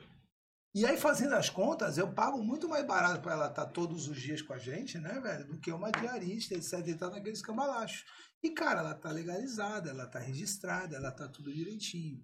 Toma cuidado, porque você tá com esse lance, cara, o meio, o microempreendedor individual é para quê? Para ele ter a empresa dele, uma prestadora de serviço, como falou de repente um pedreiro, ele vai lá fazer o trabalho para você, um marceneiro. E tô falando aqui, de repente pode nem estar no KINAI do MEI, tá? Aí é, só tô dando alguns exemplos mas ele vai prestar um serviço para você. Então, tomar muito cuidado com o que a gente chama de passivo trabalhista.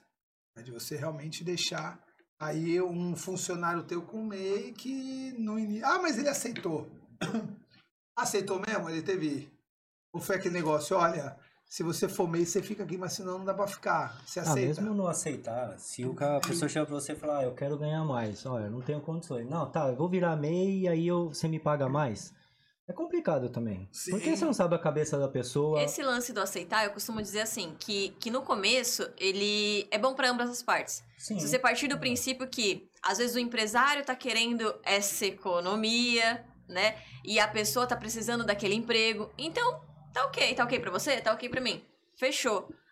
Só que uma vírgula ali, na frente, você é a pior pessoa do mundo. Exato. É o que eu falo pra Nossa, eles. Eu falo, é você quer. Não, mas o cara é super meu amigo, ele aceitou, ele falou que ele não quer o registro e tal, tal, tal. Eu falo, ok. Só que ali na frente, se você fizer uma vírgula, você é o pior cara do mundo. Mesmo e que aí, você não aí faça. você vai sair, o cara vai sair, ele vai falar, eu quero todos os meus direitos. Mas, mas tu não aceitou abrir o MEI? Você não era só meu prestador de serviço? Não, mas agora eu quero meus direitos. Porque eu tinha que ter tido fundo de garantia, eu tinha que ter tido férias, eu tinha que ter tido décimo. E aí acabou. Cara, vamos falar dessa parte de confiança, né? Todo mundo que casa, casa falando, né? Você promete, né? Ficar com essa pessoa até que a morte ser paz, eu amo e tudo, no final é puta confusão. Só de No processos de final, empresa. para aqueles que divorciam, né? Só para aquela, só para você ter noção, em empresa, cara, eu já tive realmente processo de pai para filho, de irmão para irmão, de madrinha para filhado. Malandro, os caras não, não tem essa, mano. Já- então, assim, hoje você combina é tudo um amor, né? Você não sabe o dia de amanhã. E, e- então, por favor, não venha com esse lance que você confia a pessoa cegamente. Esse negócio, aqui a gente brinca, cara. Confie com o olho fechado, não com os dois. Mas não é só isso, né, Barreiro? Às vezes, por exemplo, tudo bem, a pessoa é de confiança, tá com você desde o começo, mas a pessoa casou. Ela casou, ela tem uma outra pessoa influenciando ela. E você não sabe como é a cabeça dela. Então, assim, não é... tem muito risco nisso daí, porque nós estamos falando de pessoas. A própria pessoa pode mudar de uma hora para outra, porque tava bom para ela e deixou de estar, ou ela pode se casar, ou pode ter tido filho, e aí isso mudou a cabeça da pessoa. Então, assim, eu acho que é, um- é muito risco para você ter que ficar gerenciando, sendo Mais que um. você. Mais um. O, o risco, o negócio já tem o seu risco. E aí o empresário vai jogando outros riscos para dentro do negócio, aí depois fala: meu negócio não cresce, meu negócio não dá resultado. Legal, legal. Pessoal, quando é hora de um MEI, procurar um contador. E essa, e essa não é pegadinha, não. Essa eu realmente não sei. Porque o MEI ele consegue fazer os- lá Não. no site direto, certo? De- de- se ele conseguir, tudo bem. Se ele não conseguir. É, se ele, se ele conseguir fazer o básico, legal, mas, aí se ele precisa. O- Ainda existe aquela parada que a contabilidade tem que fazer para ele sem custo? Não. Um ano. Não, na Não, verdade não. é. É, é só, só Só o se- primeiro atendimento. É, o primeiro atendimento e a primeira declaração. Primeira declaração. É, eu falo um ano porque é o primeiro atendimento e depois na declaração você Legal, tem que legal. fazer. Mas se ele precisar de consultoria, se precisar de. Ah, o cara fala assim: ó, eu Durante um preciso. ano, né? É, eu preciso emitir uma nota fiscal. Aí passa dois meses, ó, lembra da nota fiscal? Eu esqueci como faz, eu preciso emitir. Aí já é um trabalho de assessoria. Você vai estar Quanto é que assessorando custa ele. um MEI hoje? Fazer contabilidade? Depende do que ele vai fazer, é. Depende do que ele vai Depende, gente depende do que, que ele vai exigir de você, vai precisar de você. Legal. Vai muito nessa daí, do E que, que ele lógico, vai né, precisar. puxando a brasa sardinha de vocês, porque vocês são contadores, vocês acham que, cara, é lógico, né? Ele, ele tá começando ali, ele tá com, com um faturamento menor, vai ter algo acessível para ele, mas vale a pena já começar tendo esse, esse suporte. Vocês Sim. são a favor de, pô, MEI, já Eu procura um contador? Eu sou, eu sou. Eu Tanto também sou a que, favor. que quando eu comecei o escritório, eu, eu fui muito pra esse lado, assim, do meio. Eu ia atrás do Sebrae, eu ia atrás das, das pessoas, das associações, justamente para levar esse informativo, porque às vezes a pessoa sabe fazer. Ela sabe entrar no site e, e preencher lá o quadro das informações, tudo que precisa, que é os documentos dela. Mas ela não sabe o que, que aquele preenchimento e aquele confirma, confirma, vai gerar depois. Então, ah, abri, abri e larguei. Mas não sabia que tinha que ter pago a- guia, porque é em outro site que gera. Não sabia que tinha que ter feito a declaração anual, porque é em outro site que faz. Então, a pessoa não leu o manual de instrução. Né? Ela não, não prestou Vai atenção. crescendo, não vai acompanhando o quanto que vai ela tá crescendo, não vai crescendo. acompanhando, sabe? E aí é, é mais trabalhoso e difícil corrigir lá na frente, tanto na questão da operação da empresa, quanto na questão da mente do empresário. Porque é bacana você pegar ele no começo e mostrar pra ele que ele está se tornando um empresário. E já ir colocando isso na mentalidade dele. Porque lá na frente, quando ele chega no momento de desenquadrar, muitos falam, eu vou abrir outro. Tem aqui o CPF da minha esposa, tem aqui o CPF do filho. Ou então, fala, não, pô, tava pagando 50 reais, vou declarar menos aí. A hora que pegar, pegou. Não, e aqueles Porque que aí a vão... mentalidade dele não tá absorvendo que o imposto vai mudar, que vai ter uma contabilidade, que vai ter uma assessoria, que vai precisar de outras coisas, porque a operação dele não cabia. E, com- e como que ele muda? De dezembro, janeiro, ah, vou mudar agora, vou ter que incluir esses custos aqui. Ele não tem como ele Esse chegar em ponto- janeiro e falar, vou subir todos os meus preços, porque o imposto tem que acompanhar, o imposto tem que estar dentro do meu preço. Não, e se o preço dele já tá alto, e ele tá acostumado a gastar aquele alto, É. d- co- como que ele reduz? Entendeu? Então quebra lá na frente. Show. Eu falo, eu ia pegar justamente nisso. Quem é MEI, quando começa a crescer, ela tem um baita impacto quando ela vira uma empresa. A começar pelo imposto, que aumenta absurdamente. Então, se ela começa com um contador como MEI desde o começo, e ele vai lá dando uns toques, orientando, ele vai olhando e fala, ó, você tá numa crescente boa. Você tá. Já fica de olho que você vai precisar desenquadrar. Se desenquadrar, vai ter isso, aquilo, aquilo, aquilo, outro. Porque muitas MEI, quando sai vira empresa, é um choque e muitas não conseguem. Igual você falou, ah, eu faturo 6 mil e fica pra mim 6 mil. E aí se desenquadra ali em Ou janeiro. 5,950 junto IPVA, IPTU, 5,950. escola É. de filho. Aí ela vai aumentando, ela vai aumentando a- o custo de vida dela e aí quando ela vira uma empresa normal, que aumenta muito o custo da empresa, né, não só com o imposto, mas também tem que pagar contador, tem que pagar outras coisas, aí ela se perde. Então eu acho que é interessante ela ter esse acompanhamento no crescimento. E eu já tive muito em- MEI que hoje são empresas que faturam 100, 300, eu tenho uma que fatura 900 mil por mês e começou como MEI. Que é até o mesmo caso do imposto de renda. Poxa, eu sei instalar o programa e preencher as informações. Mas não é melhor eu ir lá no especialista para ele me orientar se é dessa forma, quanto que ele cobra para fazer, se cobra, se não cobra. Então eu acho que é desde o momento que ele decidiu, putz, vou abrir essa inscrição, o que, que eu preciso? Você comentou É uma a coisa. história do, do planejamento, né? Você tá se planejando, você tá se, estu- se estruturando, você tá estudando. É também não pensar pequeno, né? É não pensar pequeno, né? É, se você abre. Tudo bem, a MEI pode te ajudar no começo, porque é zero burocracia, você não precisa se preocupar com isso, é foco total no seu negócio. Legal, mas você não tem que tirar os olhos totalmente, porque se você abrir um negócio e quer crescer, você tem que ter na cabeça, você não vai ser MEI pra sempre. E quando eu trabalhava no Sebrae, cara, chegava muita gente lá com vários BOs de MEI, né? O cara que abria o MEI e não pagava os cinquentinha por mês lá, e aí pá, aí depois tinha que fazer algum financiamento e, e tinha algumas complicações. Era, é, tinha, tinha muita coisa errada pelo simples fato do desconhecimento mesmo, né? Alguém em algum momento, eu lembro que teve uma, uma empresa de plano de saúde, cara, que todo velhinho que chegava lá, eles mandavam abrir um MEI pro cara fazer PJ. PJ. E aí, meu irmão, ferrou uma pá de ver. O que, que eu atendi de no Sebrae nessa época, cara, por causa disso, entendeu? É, a, a empresa Plano de Saúde é próximo capítulo, próximo podcast. Despesas pessoais paga pela empresa. Pô, a empresa é minha, Luciano. Então, o pagamento da, da escola dos meus filhos, né? O pagamento do meu carro, o pagamento do meu condomínio, tá tudo lá. E aí, tá tudo bem quanto a isso? Não é assim que funciona? Como Se você, isso pro Labore? se você entender que esse é teu prolabore, que esse é teu lucro, né? Não deixa de ser. O problema é que o empresário paga todas essas contas e aí depois fala no final do mês, pô, tô no vermelho, não, não tá dando a Não, empresa. minha empresa não dá lucro, É, minha empresa né? não Não, dá dá lucro. dinheiro. Entendeu? Eu não consigo viver da empresa, tem que ver o que tá acontecendo. Tá pagando todas as contas do cara. É, o que, que eu fiz até, por causa desse REIF e tudo, eu, eu abri uma conta pessoa física, né? Deixei com o meu financeiro, e aí o que, que ele faz? Ele, ele pega, faz as retiradas, joga nessa pessoa física, e nessa pessoa física, ele, como meu secretário, paga as contas da minha família, né? É, e aí, eu, lógico, eu tenho um controle financeiro com ele, pra, apesar de ser puta de uma pessoa que eu confio, mas né, sempre tem que ter esse controle. Mas até para amanhã eu Saber consegui que- justificar, é. meu irmão, isso aqui foi a tirada.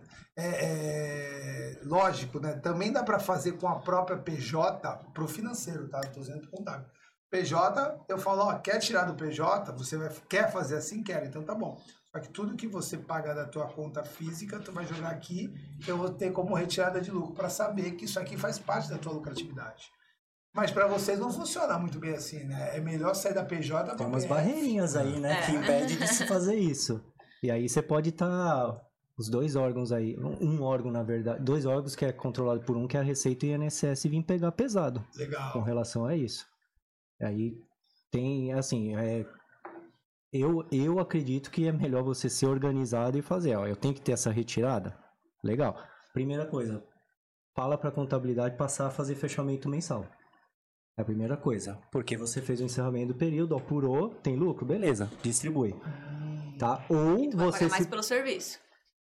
É um outro pacote o É, fechamento eu mensal. ainda não cheguei nisso, porque assim, geralmente as pessoas fazem um fechamento de trimestre ou a maioria anual, tá? O correto seria você fazer isso. Tem outras formas? Você vê um jeito para cada trimestre você ter essa retirada e você já faz um caixa para você se aguentar pagar até ter a outra distribuição pelo fechamento Legal, trimestral. Legal, legal. Tá? Mas voltamos de novo, tudo isso é planejamento. É, porque, Porque assim, não existe antecipação do lucro. Eu tenho, eu tenho uma coisa que eu defendo bastante dos meus empresários, que é aquele, pô, o cara tem tanta coisa para fazer, ele já tem o financeiro dele lá. O financeiro paga as contas dele como um secretário. Isso não é ruim, é bom. Porque o cara já aproveita e deixa lá. Qual foi a forma que eu achei? Eu achei justamente isso. Eu falei, cara, abre uma conta pessoal, certo? Deixa ali. E lógico, nesse eu tenho que ficar com olhos mais de início, por quê? Porque eu não tenho como autorizar, né? Não é como uma conta PJ que eu autorizo as contas. E aí funcionou bem, porque, cara, tem empresário que fala, meu irmão, a última coisa que eu vou fazer é lembrar de pagar as contas dos meus filhos, né, velho? Alguém tem que fazer esse sentido. Então, eu acho que funciona bem nesse sentido. Deixa eu ver se tem mais alguma coisa aqui, ó. Ah, vou, eu vou falando todas elas, né? Então, quais as melhores práticas para manter meus registros contábeis organizados? Eu acho que é tendo um bom contador, né? Que aí quem vai manter esses registros organizados são vocês. Eu acho que na verdade ela começa na empresa, né? Se a empresa se a empresa não tem, é, para começar, se a empresa é pequena, ela não vai ter um volume assim tão grande, mas ela precisa, aí a gente volta de novo para um sistema. Um sistema vai te ajudar muito a você ter essa documentação organizada. E uma coisa que nós criamos legal lá no na legal. NoGap foi criar o Google Drive para todos os clientes e liberar o acesso. Então eles vão lá e jogam naquela pasta tudo, tudo. E aí a gente abre e vê o que o que tá certo, o que não tá, o que vai caber, o que não cabe. Se tem um documento que foi feito errado, a gente avisa eles para para arrumar. Vocês acabaram com o motoboy. Cara, Não, o motoboy já acabou faz tempo. Quando veio a tecnologia, tempo. quando veio a tecnologia que matou ela, não fui eu que matei o emprego do motoboy não. Mas é, eu acho que assim, Mas quando o cara é organizado, ele até Quando é ajeita o Google. Quando não é, ele Não, é nem, nem renomear o Não é arquivo ele consegue. ferramenta né? que for. É. É, isso que é a segunda parte que eu ia. Se, a- se a pessoa, é, para ela te ter uma boa organização contábil, ela vai ter que se organizar quanto os documentos dela. Saber fazer o básico, organizar direitinho a documentação dela. A melhor maneira da pessoa se organizar é depois que ela tomou um ferro, entendeu? Quando ela se lasca, acha um é, quando ela se organizar, lasca, né? ela Aí entende que aquilo tá. É. tu lembra Que a gente é o. O chatão, nós somos É, chatão. Não, tá tendo isso aqui do Apocalipse que fala, né? A pessoa. Mensageiro do Mensageiro Apocalipse, do né? Se Apocalipse. tu pegar o livro do Nassim Taleb, se eu não me engano é o Cisne Negro, ele fala uma coisa bem legal. Ele fala o seguinte: ninguém dá parabéns para o herói oculto. O que que é herói oculto? Imagina um senador dos Estados Unidos e uma semana antes do 11 de setembro ele fala: Ó, mano, tá proibido entrar com qualquer coisa na aeronave. Tá proibido. Ou então 11 de setembro ele fala: Ó, é, cancelei. To... Ele sabe de alguma coisa, ele fala: cancelei todos os voos. No dia 12 de setembro tá todo mundo esculachando esse cara desgraçada, acabou com a economia mundial. Imagina um, é um, um dia sem voo nos Estados Unidos, tá todo mundo matando ele. Então, o herói preventivo, ele é enxovalhado. É. Porque imagina um cara, Sim. descobre, ele fala, meu irmão, cancela todos os voos. Por quê? Porque cancela, segredo do Estado. No dia 12 de setembro, estavam falando, pô, esse cara é louco. Só que ele tinha acabado com o terrorismo no dia 11 de setembro. Tem Sim. uma história, não sei se, se é verdade, se é mentira. Lembra aquele avião da TAM que caiu em Congonhas? Ele saiu e pegou um posto de gasolina? Diz que um cara que morreu no posto de gasolina, ele tinha ido numa cartomante, algum bagulho assim, há muitos anos atrás. E ela falou: Você vai morrer num acidente aí de avião. E ele falou: Jamais, não vou andar de avião a vida inteira. O avião foi atrás dele no posto de gasolina. Não fugiu do destino. Fugiu do destino, entendeu? Essa cartomante é boa, eu passo no carro dela, tá ligado? Que é muito louco. Eu lembro uma vez, lembra quando saía a parte de frente do carro? A parte de frente do rádio do carro, que todo mundo tá Sim, sim, sim. muito carro. Aí um dia eu tava com a parte de frente do carro, uma amiga minha falou assim: roubaram teu carro, não roubaram? Eu falei, como é que tu sabe? Ela, porque você tá com a frente do carro agora. Todo mundo começa a andar com a frente do carro depois que Depois que rouba. roubaram. Aí eu roubava foda, deixa esse bagulho aí, velho. É justamente isso, né? Depois que toma um nabo, você pega e fica pá. Cara, peguei escolas que tiveram 2 milhões de multa da Receita Federal. 2 Nossa. milhões, irmão. É coisa nosso também. É, é, Vocês conhecem muita Próximo gente. episódio, gente, fique ligado. Rolo vim pra gente. Tem muitas revelações. 2 milhões. Tu fala, meu irmão, é, É, é, vai pagar, perder de vista, mas mesmo, é 2 milhões que tinha. Você é louco. O que, que você faz com 2 milhões? Muita coisa pra sua empresa crescer, meu. Cara, é muito O, louco, o né? próximo episódio vai se chamar Revelações da Cartomante. Boa, cartomante aqui, né, velho? Tem uma astróloga do e mais, já dá pra trazer ela aqui, né? Cara, eu vou fazer uma, velho. Previsões para 2025, né? Bom, contador também não deveria pagar as contas da empresa, emitir nota e anotar no sistema? Cara, é, tem muita contabilidade fazendo também BPO financeiro. Tá? O BPO financeiro é um serviço que eu conheci originalmente, que veio de contabilidade, justamente por causa disso. Né? Contabilidade voltado para os seus registros fiscais e tudo. Inclusive, o Alessandro no Gap, ele tem o BPO financeiro dele. Eu, na Essencial, tenho meu BPO financeiro. Mas esse é um trabalho de terceirização financeira e não de contabilidade. É isso que eu ia falar, deixar bem claro que, Não igual no meu caso, serviços. também são duas empresas distintas. Não tem uma nada a ver com a outra, operações distintas, tudo funciona em cada um com a sua personalidade. Cada unidade. Vocês dois têm BPO ou não? Não. Não? Legal. Cada unidade da empresa precisa ter um contador. Eu acho que cada unidade ele quer dizer cada filial, né? E, cara, toda empresa tem que ter um contador. E aí eu te aconselho uma coisa: se você tem várias empresas, como por exemplo Forte Vistorias, como Baratão da China, clientes e amigos nossos, você vai precisar pagar o honorário de cada empresa, mas tem apenas um contador, né? Senão tu vai fazer uma salada, né, mano? Vai ter duas, duas com uma contabilidade, duas com Mas não tem É, como. às vezes depende. É, mas assim, também eu vai tenho- eu depender tinha- muito da maturidade também É. da empresa. Eu Funciona? tinha. Funciona, eu tinha um cliente. Ele. É, Eu tenho cliente em vários estados que eu uso o contador de apoio para fazer o municipal e o estadual. Depende do que eu ia falar. Depende. O meu, a minha empresa era na refrigeração de container, lembrei. E era em vários portos Ah, Brasil que inteiro, tinha né? no Brasil. E aí a gente tinha contadores locais, Isso. porque aí era, já fazia tempo, né? Porque eu sou mais antigo que vocês. Então tinha essa história do ISS, não tinha internet com essa facilidade que tem, então tinha as especificações, a parte trabalhista que eles cuidavam, a parte do ISS, e aí depois na contabilidade central Centralizava na se matriz. tudo. Isso. Tá, então vamos corrigir. Tem casos e casos, É, corrigindo então o que eu falei. Se você puder ter o mesmo contador, acho que é mais fácil a comunicação, né? É que na verdade o que, o que você o que eu posso dizer é que você tem um contador responsável que ele pode distribuir a operação para outros contadores regionalmente. Entendeu? Legal. O que eu faço se encontrar erros nos registros financeiros da minha empresa? Pega um avião, sai do Brasil e some, maluco. Não, vamos lá.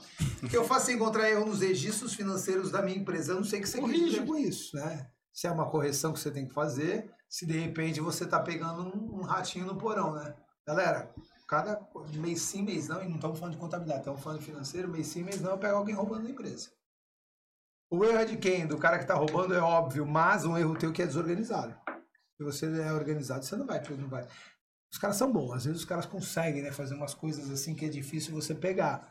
Mas é muito Mas mais organizado fácil. é muito mais difícil. muito Ah, né? você, fa- você dificulta muito. Quanto mais organizado, melhor o cara tem que ser para fazer coisa errada. Legal. Contador deve ou O cara tem que ser mais organizado do que você. Porque o cara que é organizado. te dar um, o cara um golpe. te dar o é, golpe. é. E a maioria dos caras que eu pego, é, é, que eu pego, e hoje em dia tá um bagulho meio, tá ligado? Mentalista, eu pego, falo, ih, malandro. O cara, ele faz o possível para o negócio estar desorganizado. A desorganização às vezes começa com Ah, ele. sim, Ah, sim, sim. Quando eu chego, eu falo, "Pô, esse cara é inteligente pra deixar assim, tá muito desorganizado pra inteligência que esse Por cara que que ele tem. não quis corrigir? A inteligência né? dele tá Ele- usando pro outro lado. Ela- exatamente. Aí o cara teve um dia que foi muito louco, fofoca, fofoca cast. Sentei muito confuso. Aí eu fui sentar com a pessoa, a pessoa ficou muito nervosa. Eu falei, meu irmão, muito confuso, depois ficou muito nervoso o negócio. Aí eu chamei a dona da empresa e falei, ó, muito confuso é um indício, ficar muito nervoso é a segunda, terceiro indício, pedir demissão. Porque se pedir demissão, acabou, né? Pedir demissão, foi embora. Aí assinou atestado de que tava fazendo algo Mas, errado. mas assim, tu, é muito difícil tu chegar e falar, não, volta aqui porque eu quero te mostrar. Meu irmão, parece brincadeira, malandro, o bagulho. Eu falei pra ela, falou, é, eu falei, é, porque assim acontece, porque se ela tá dentro da empresa, a gente Já é um pega, processo, beleza. né? Se ela não tá mais na empresa, tu tem que ter muito bilhão pra ir atrás da pessoa e falar, ó, volta aqui, pá. Oi, Eu pedi demissão. Posso falar com vocês? Sentou, ela falou, ó, eu tô indo pra uma área assim, assim, assado, eu acho que tá no meu momento de sair. A mulher ficou branca, ela falou, Barreto, o que, que é isso? Eu falei, velho, já era. Vidente? É. Você viu o futuro? No final, vamos procurar. Previsões. Eu falei, na boa. Tem tanta coisa pra gente arrumar, tá ligado? É, deixa aí. mano, tá Segue- ligado? segue o jogo. Segue o jogo. Segue o jogo. Muito louco isso. Contador deve ou não fazer reunião de planejamento financeiro junto? Vamos lá de novo, pessoal. Tem que fazer reunião de planejamento tributário. E não, tô errado, galera? Sim. Não é uma reunião de financeiro, porque o financeiro. ele- Na verdade, a empresa ela tem que fazer o planejamento estratégico e aí você entra nas partes do, do, do que você tem que analisar. O planejamento financeiro, aí o tributário você tem que fazer para você saber o quanto que vai dar de impacto em aumento de venda na finança, se você vai fazer investimento, quanto que isso vai refletir de imposto. É, tá tudo conectado. Tá, eu só quero deixar bem claro aqui, porque a reunião de planejamento financeiro entra algumas partes que é. Ah, como é que eu vou lucrar mais? O que, que eu tenho que, que tirar de, de custo da empresa? Será que eu tenho que reduzir a folha de pagamento? Isso aí não compete ao contador. Né? O contador ele tem que saber o que Isso. você vai vender mais, qual é a tua margem, mas assim, tem coisas. E aí, realmente, pô, essa reunião de financeiro tem que ser mensalmente. Tu não vai ter esse contato com o teu, com o teu contador eh, mensalmente. Aí tu contrata um consultor, não deixa tudo pro contador, senão eu perco meu emprego também. Quais documentos eu tenho que manter arquivado para obrigações legais e fiscais? É, não sei se isso compete a gente falar agora aqui sobre qual arquivo de documentos. Você tem que ter tudo que movimenta na empresa, você tem que ter. Ainda mais se for num lucro real. E aí, quando a gente vai para a parte de distribuição de lucro, né? Você tem que ter todos os documentos para comprovar as despesas dedutíveis para poder gerar o lucro. Então, todos. Você tem que ter todos. E hoje tem que ser, hoje pode ser tudo digital já ou tem que ser aquelas caixas físicas antigas pra cacete, aqueles negócios? Não, que. Lá, por exemplo, não vou falar você, mas na minha se vier papel, volta. Motoboy veio para entregar o papel e falou, pode voltar. Não, É tudo digital. hoje? Porque antigamente tinha uns que não podia ser digital, tinha que ser físico. Como é que tá isso hoje em dia? Não, até, até, por exemplo, o cara fala assim, ó, eu comprei um maquinário que teve um contrato de financiamento, escaneia e me manda. Ou põe na, ou põe na, ou põe na pasta do Google Drive e avisa a gente. Digitaliza tudo. Digitaliza tudo. E tu Até mesmo para te físico. ajudar. Você fica com arquivo Mas pode físico. queimar, pode destruir esse negócio ou tem que guardar Tem os seus períodos, né? A maioria hoje, depois de um ano, você já pode, mas tem alguns de- de- da parte maior. trabalhista, você tem que levar pro caixão quando você morrer. tem que levar junto. Mas Aí é mais ou menos, está melhorando bastante. Porque, por exemplo, semana passada, a, a mãe de um, um cliente, amigo nosso, é, a mãe, o pai faleceu e a mãe ia pedir a pensão, né? Pô, a gente entra lá no meu INSS, preenche o que tem que preencher, manda os documentos que tem e tal. Três dias saiu a, a pensão da, da senhora. Isso aí antigamente, pô, era três dias para tu conseguir marcar um agendamento para 15 dias para E, e fora às vezes você falava assim, ó, faltou tal coisa. Aí É. você botava então, agora Era mais faltou 15 tal. dias, é. Em vez de falar tudo que precisava, não. Apesar de tudo isso, né? Tá bem melhor, melhor, do que, tá melhor, do que já melhor. foi. Porque assim, Não é aí esses por isso que tá bom, mas. São horríveis, né? Aí começa a demais. proliferar rato, porque, velho, papel, papel úmido, meu irmão, vai ter ninho de raio, é uma desgraça. A minha empresa mais antiga era do meu marido. E aí ele passou também por esse processo de enquadramento do MEI, que era feito em várias vias e formulários e tudo. Então ele tem uma, uma movimentaçãozinha de uma caixa, assim, cheia de. é. Aí, e aquela caixa fica comigo, porque era do meu marido, tá lá no escritório. Aí quando a gente mudou de escritório, eu falei, mano, leva essa caixa embora. Tudo bem que ele vai levar embora, vai ser pra minha casa. Mas assim, É, você vai mudar o endereço, mas é, vai ficar mas com o assim, ai, dono. tira do escritório, né? Porque eu não quero mais ver caixa aqui. Aí eu dei pra ele levar, ele falou, mãe, que isso? Eu falei, documento da tua empresa, leva. Leva pra tua casa. Leva... Ah, pra tua casa eu quero divórcio por causa da casa. Aí, aí ele falou assim, tá, mas o que, que tem aqui? Eu falei, ah, coisa que a gente já usou, que é outro... Mas eu não posso jogar fora? Leva. Não, então, mas se você não vai usar Guarda. mais, eu também não uso. Isso aqui Guarda. fica com você, eu vou jogar fora. É isso aí. É esse tipo É de só você falar pra assim. ele, ó, ninguém usa, só o fisco. Pronto, já resolveu. Bom, a última pergunta aqui é o seguinte: Qual contabilidade é boa? Tô precisando de recomendações. A minha. Então, Olha, pessoal, uma coisa que eu aprendi, é, eu já. A, a No Gap, ela tem 40, tem uma idade. Deixa, né? deixa eu só E te ela- cortar um pouquinho, só pra gente. Pra... Agora, pessoal, é justamente para vocês passarem aí as recomendações de vocês, relacionar. Cara, quais, qual contabilidade é boa? Tá nessa mesa é boa, tá? É, eu confio nas três de um olho fechado, porque eu nu- nunca vou fechar os dois olhos para nenhum Tá pra ninguém. Mas assim, a Alessandra é meu contador, né? Luciano é um, praticamente um conselheiro, toda vez que eu preciso de alguma coisa eu pe- peço para ele, é do meu clube do BNI. Letícia é uma grande amiga, a gente faz negócio juntos.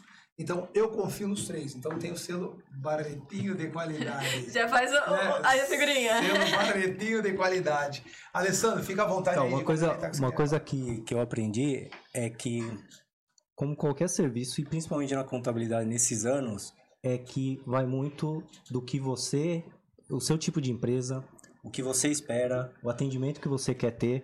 Eu já tive cliente que saiu não por incompetência técnica, mas ele falou assim: Alessandro, o jeito que você trabalha, para mim, é muito travado. Eu não gosto. Legal, vai para outra contabilidade. Eu preciso trabalhar desse jeito porque eu tenho uma esteira de produção, eu tenho uma esteira de atendimento, eu tenho uma esteira de consultoria. Se você não entrar nessa, você vai atrapalhar os meus outros clientes que gostam da forma como é, eles se adaptam. Então eu vejo que vai muito nisso. Vai muito também, não é. Primeiro, óbvio, a empresa tem que entender das particularidades e conhecer as regras do seu negócio para você atender. Igual como eu falei, eu não atendo qualquer área. Eu atendo alguns nichos específicos porque eu tenho máxima expertise a fundo da, da lei, benefício, regra, o que aproveita e o que não aproveita. Outras áreas eu não vou atender bem. E às vezes o próprio atendimento meu não vai, não vai caber naquela pessoa. Então eu, eu falo que a, a boa contabilidade é aquela que vai suprir as suas necessidades, te dar segurança e trazer resultado. Maravilha. Então, qual é a tua rede social, Alessandro? No Instagram? A minha é sou, arroba, né? Sou Ale Pimentel. Show de bola. E é arroba no gap.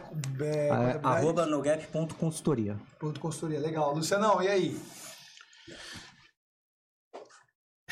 Eu acho que a melhor contabilidade, assim como a melhor pizzaria, melhor, o melhor médico, né? É aquele que tem aquela, é, aquele sincronismo, entendeu? Porque às vezes, nem ele falou, ele tem um problema na, na esteira, né? O, o- o cliente não se adaptou. Então, paciência. sinergia, né? É, sinergia.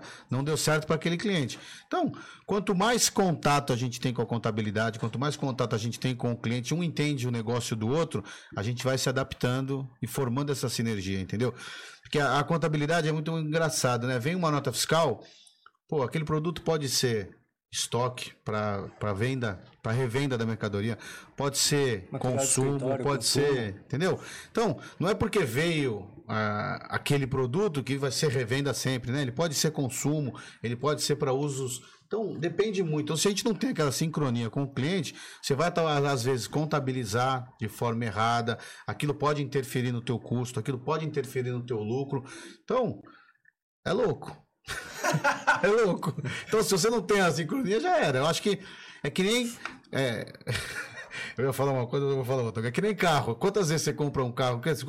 Você pode comprar o carro zero e o carro usado. Às vezes o zero te dá problema, o usado não te dá, ou vice-versa. O carro que você tem, para você nunca deu problema. Você me vende, ele nunca ficou bom. Vai dar problema Não anda, sempre, né? né? Eu ia Eu acho falar, eu ia falar da esposa e do marido, que às vezes você troca, não deu problema com ele, deu problema com ela. Isso acontece. Então, não tem essa história, pô, a contabilidade não presta. Não prestou para você, mas tem outros que caiu como uma aí. luva. Então, Cara, eu costumo dizer que nada que seu dinheiro não, não, não possa pagar, entendeu? Então, se não foi bom, ou você não se adequou, não se entendeu, ou você contratou uma coisa é, achando que era outra. Então, É, é, é do sincronismo, A minha consultoria ela é bem assim, eu falo assim, ó, tem três, vai acontecer três coisas conosco. Uma, eu vou trabalhar para você não sei quanto tempo. Tem- Eu tenho clientes de 5, 6 anos, né?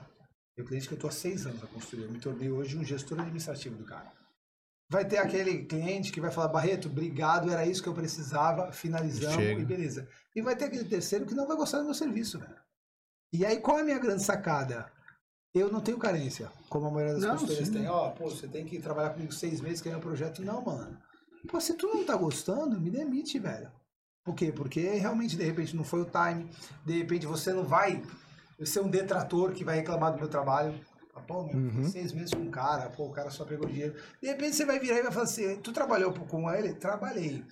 Trabalhei um mês porque não deu liga. Mas tu não vai falar mal de mim. Porque, cara, é serviço. Né? Sim. É serviço, velho. Não funcionou. Funcionou para várias pessoas, não funcionou para você. Muito legal isso. E aí, como é que o pessoal encontra a Pentágono? É, arroba Pentágono Contabilidade E o meu particular é arroba Luciano130477, né? Que eu não lembro, nunca lembro, porque trocou o Instagram, que eu roubaram a senha de um que tinha mais antigo, que eu lembrava, que era o e-mail. Mas aí, Legal. esse é Pentágono. mais recente, é Pentágono Contabilidade. Show de bola. E aí, Lê? É o que eles falaram. a gente já, já fechou o assunto. Que a gente nada tem- de cavalheirismo, né? Ela ficou É por verdade, último né? No, inicial, né? No, no, no bom dia inicial e agora no tchau, um- tá vendo? Mas é pra fechar com um grande estilo. É, me ajuda. Eu sou um É pra- apresentador horrível. Eu não tenho uma pauta, maluco. Eu não fiz nada, mano. Ele perguntou: tu vai colocar o que na TV? Eu falei: não sei, velho. Eu coloquei meu. Bota um QR meu- Code ali. Eu não sei nem pra onde vai esse QR Code, vai de repente é o QR Code. Acessem. É, e se for Pix, por favor. Entendeu? Eu acho que são as previsões que estão ali. No... É, é, As previsões Mas- futurísticas.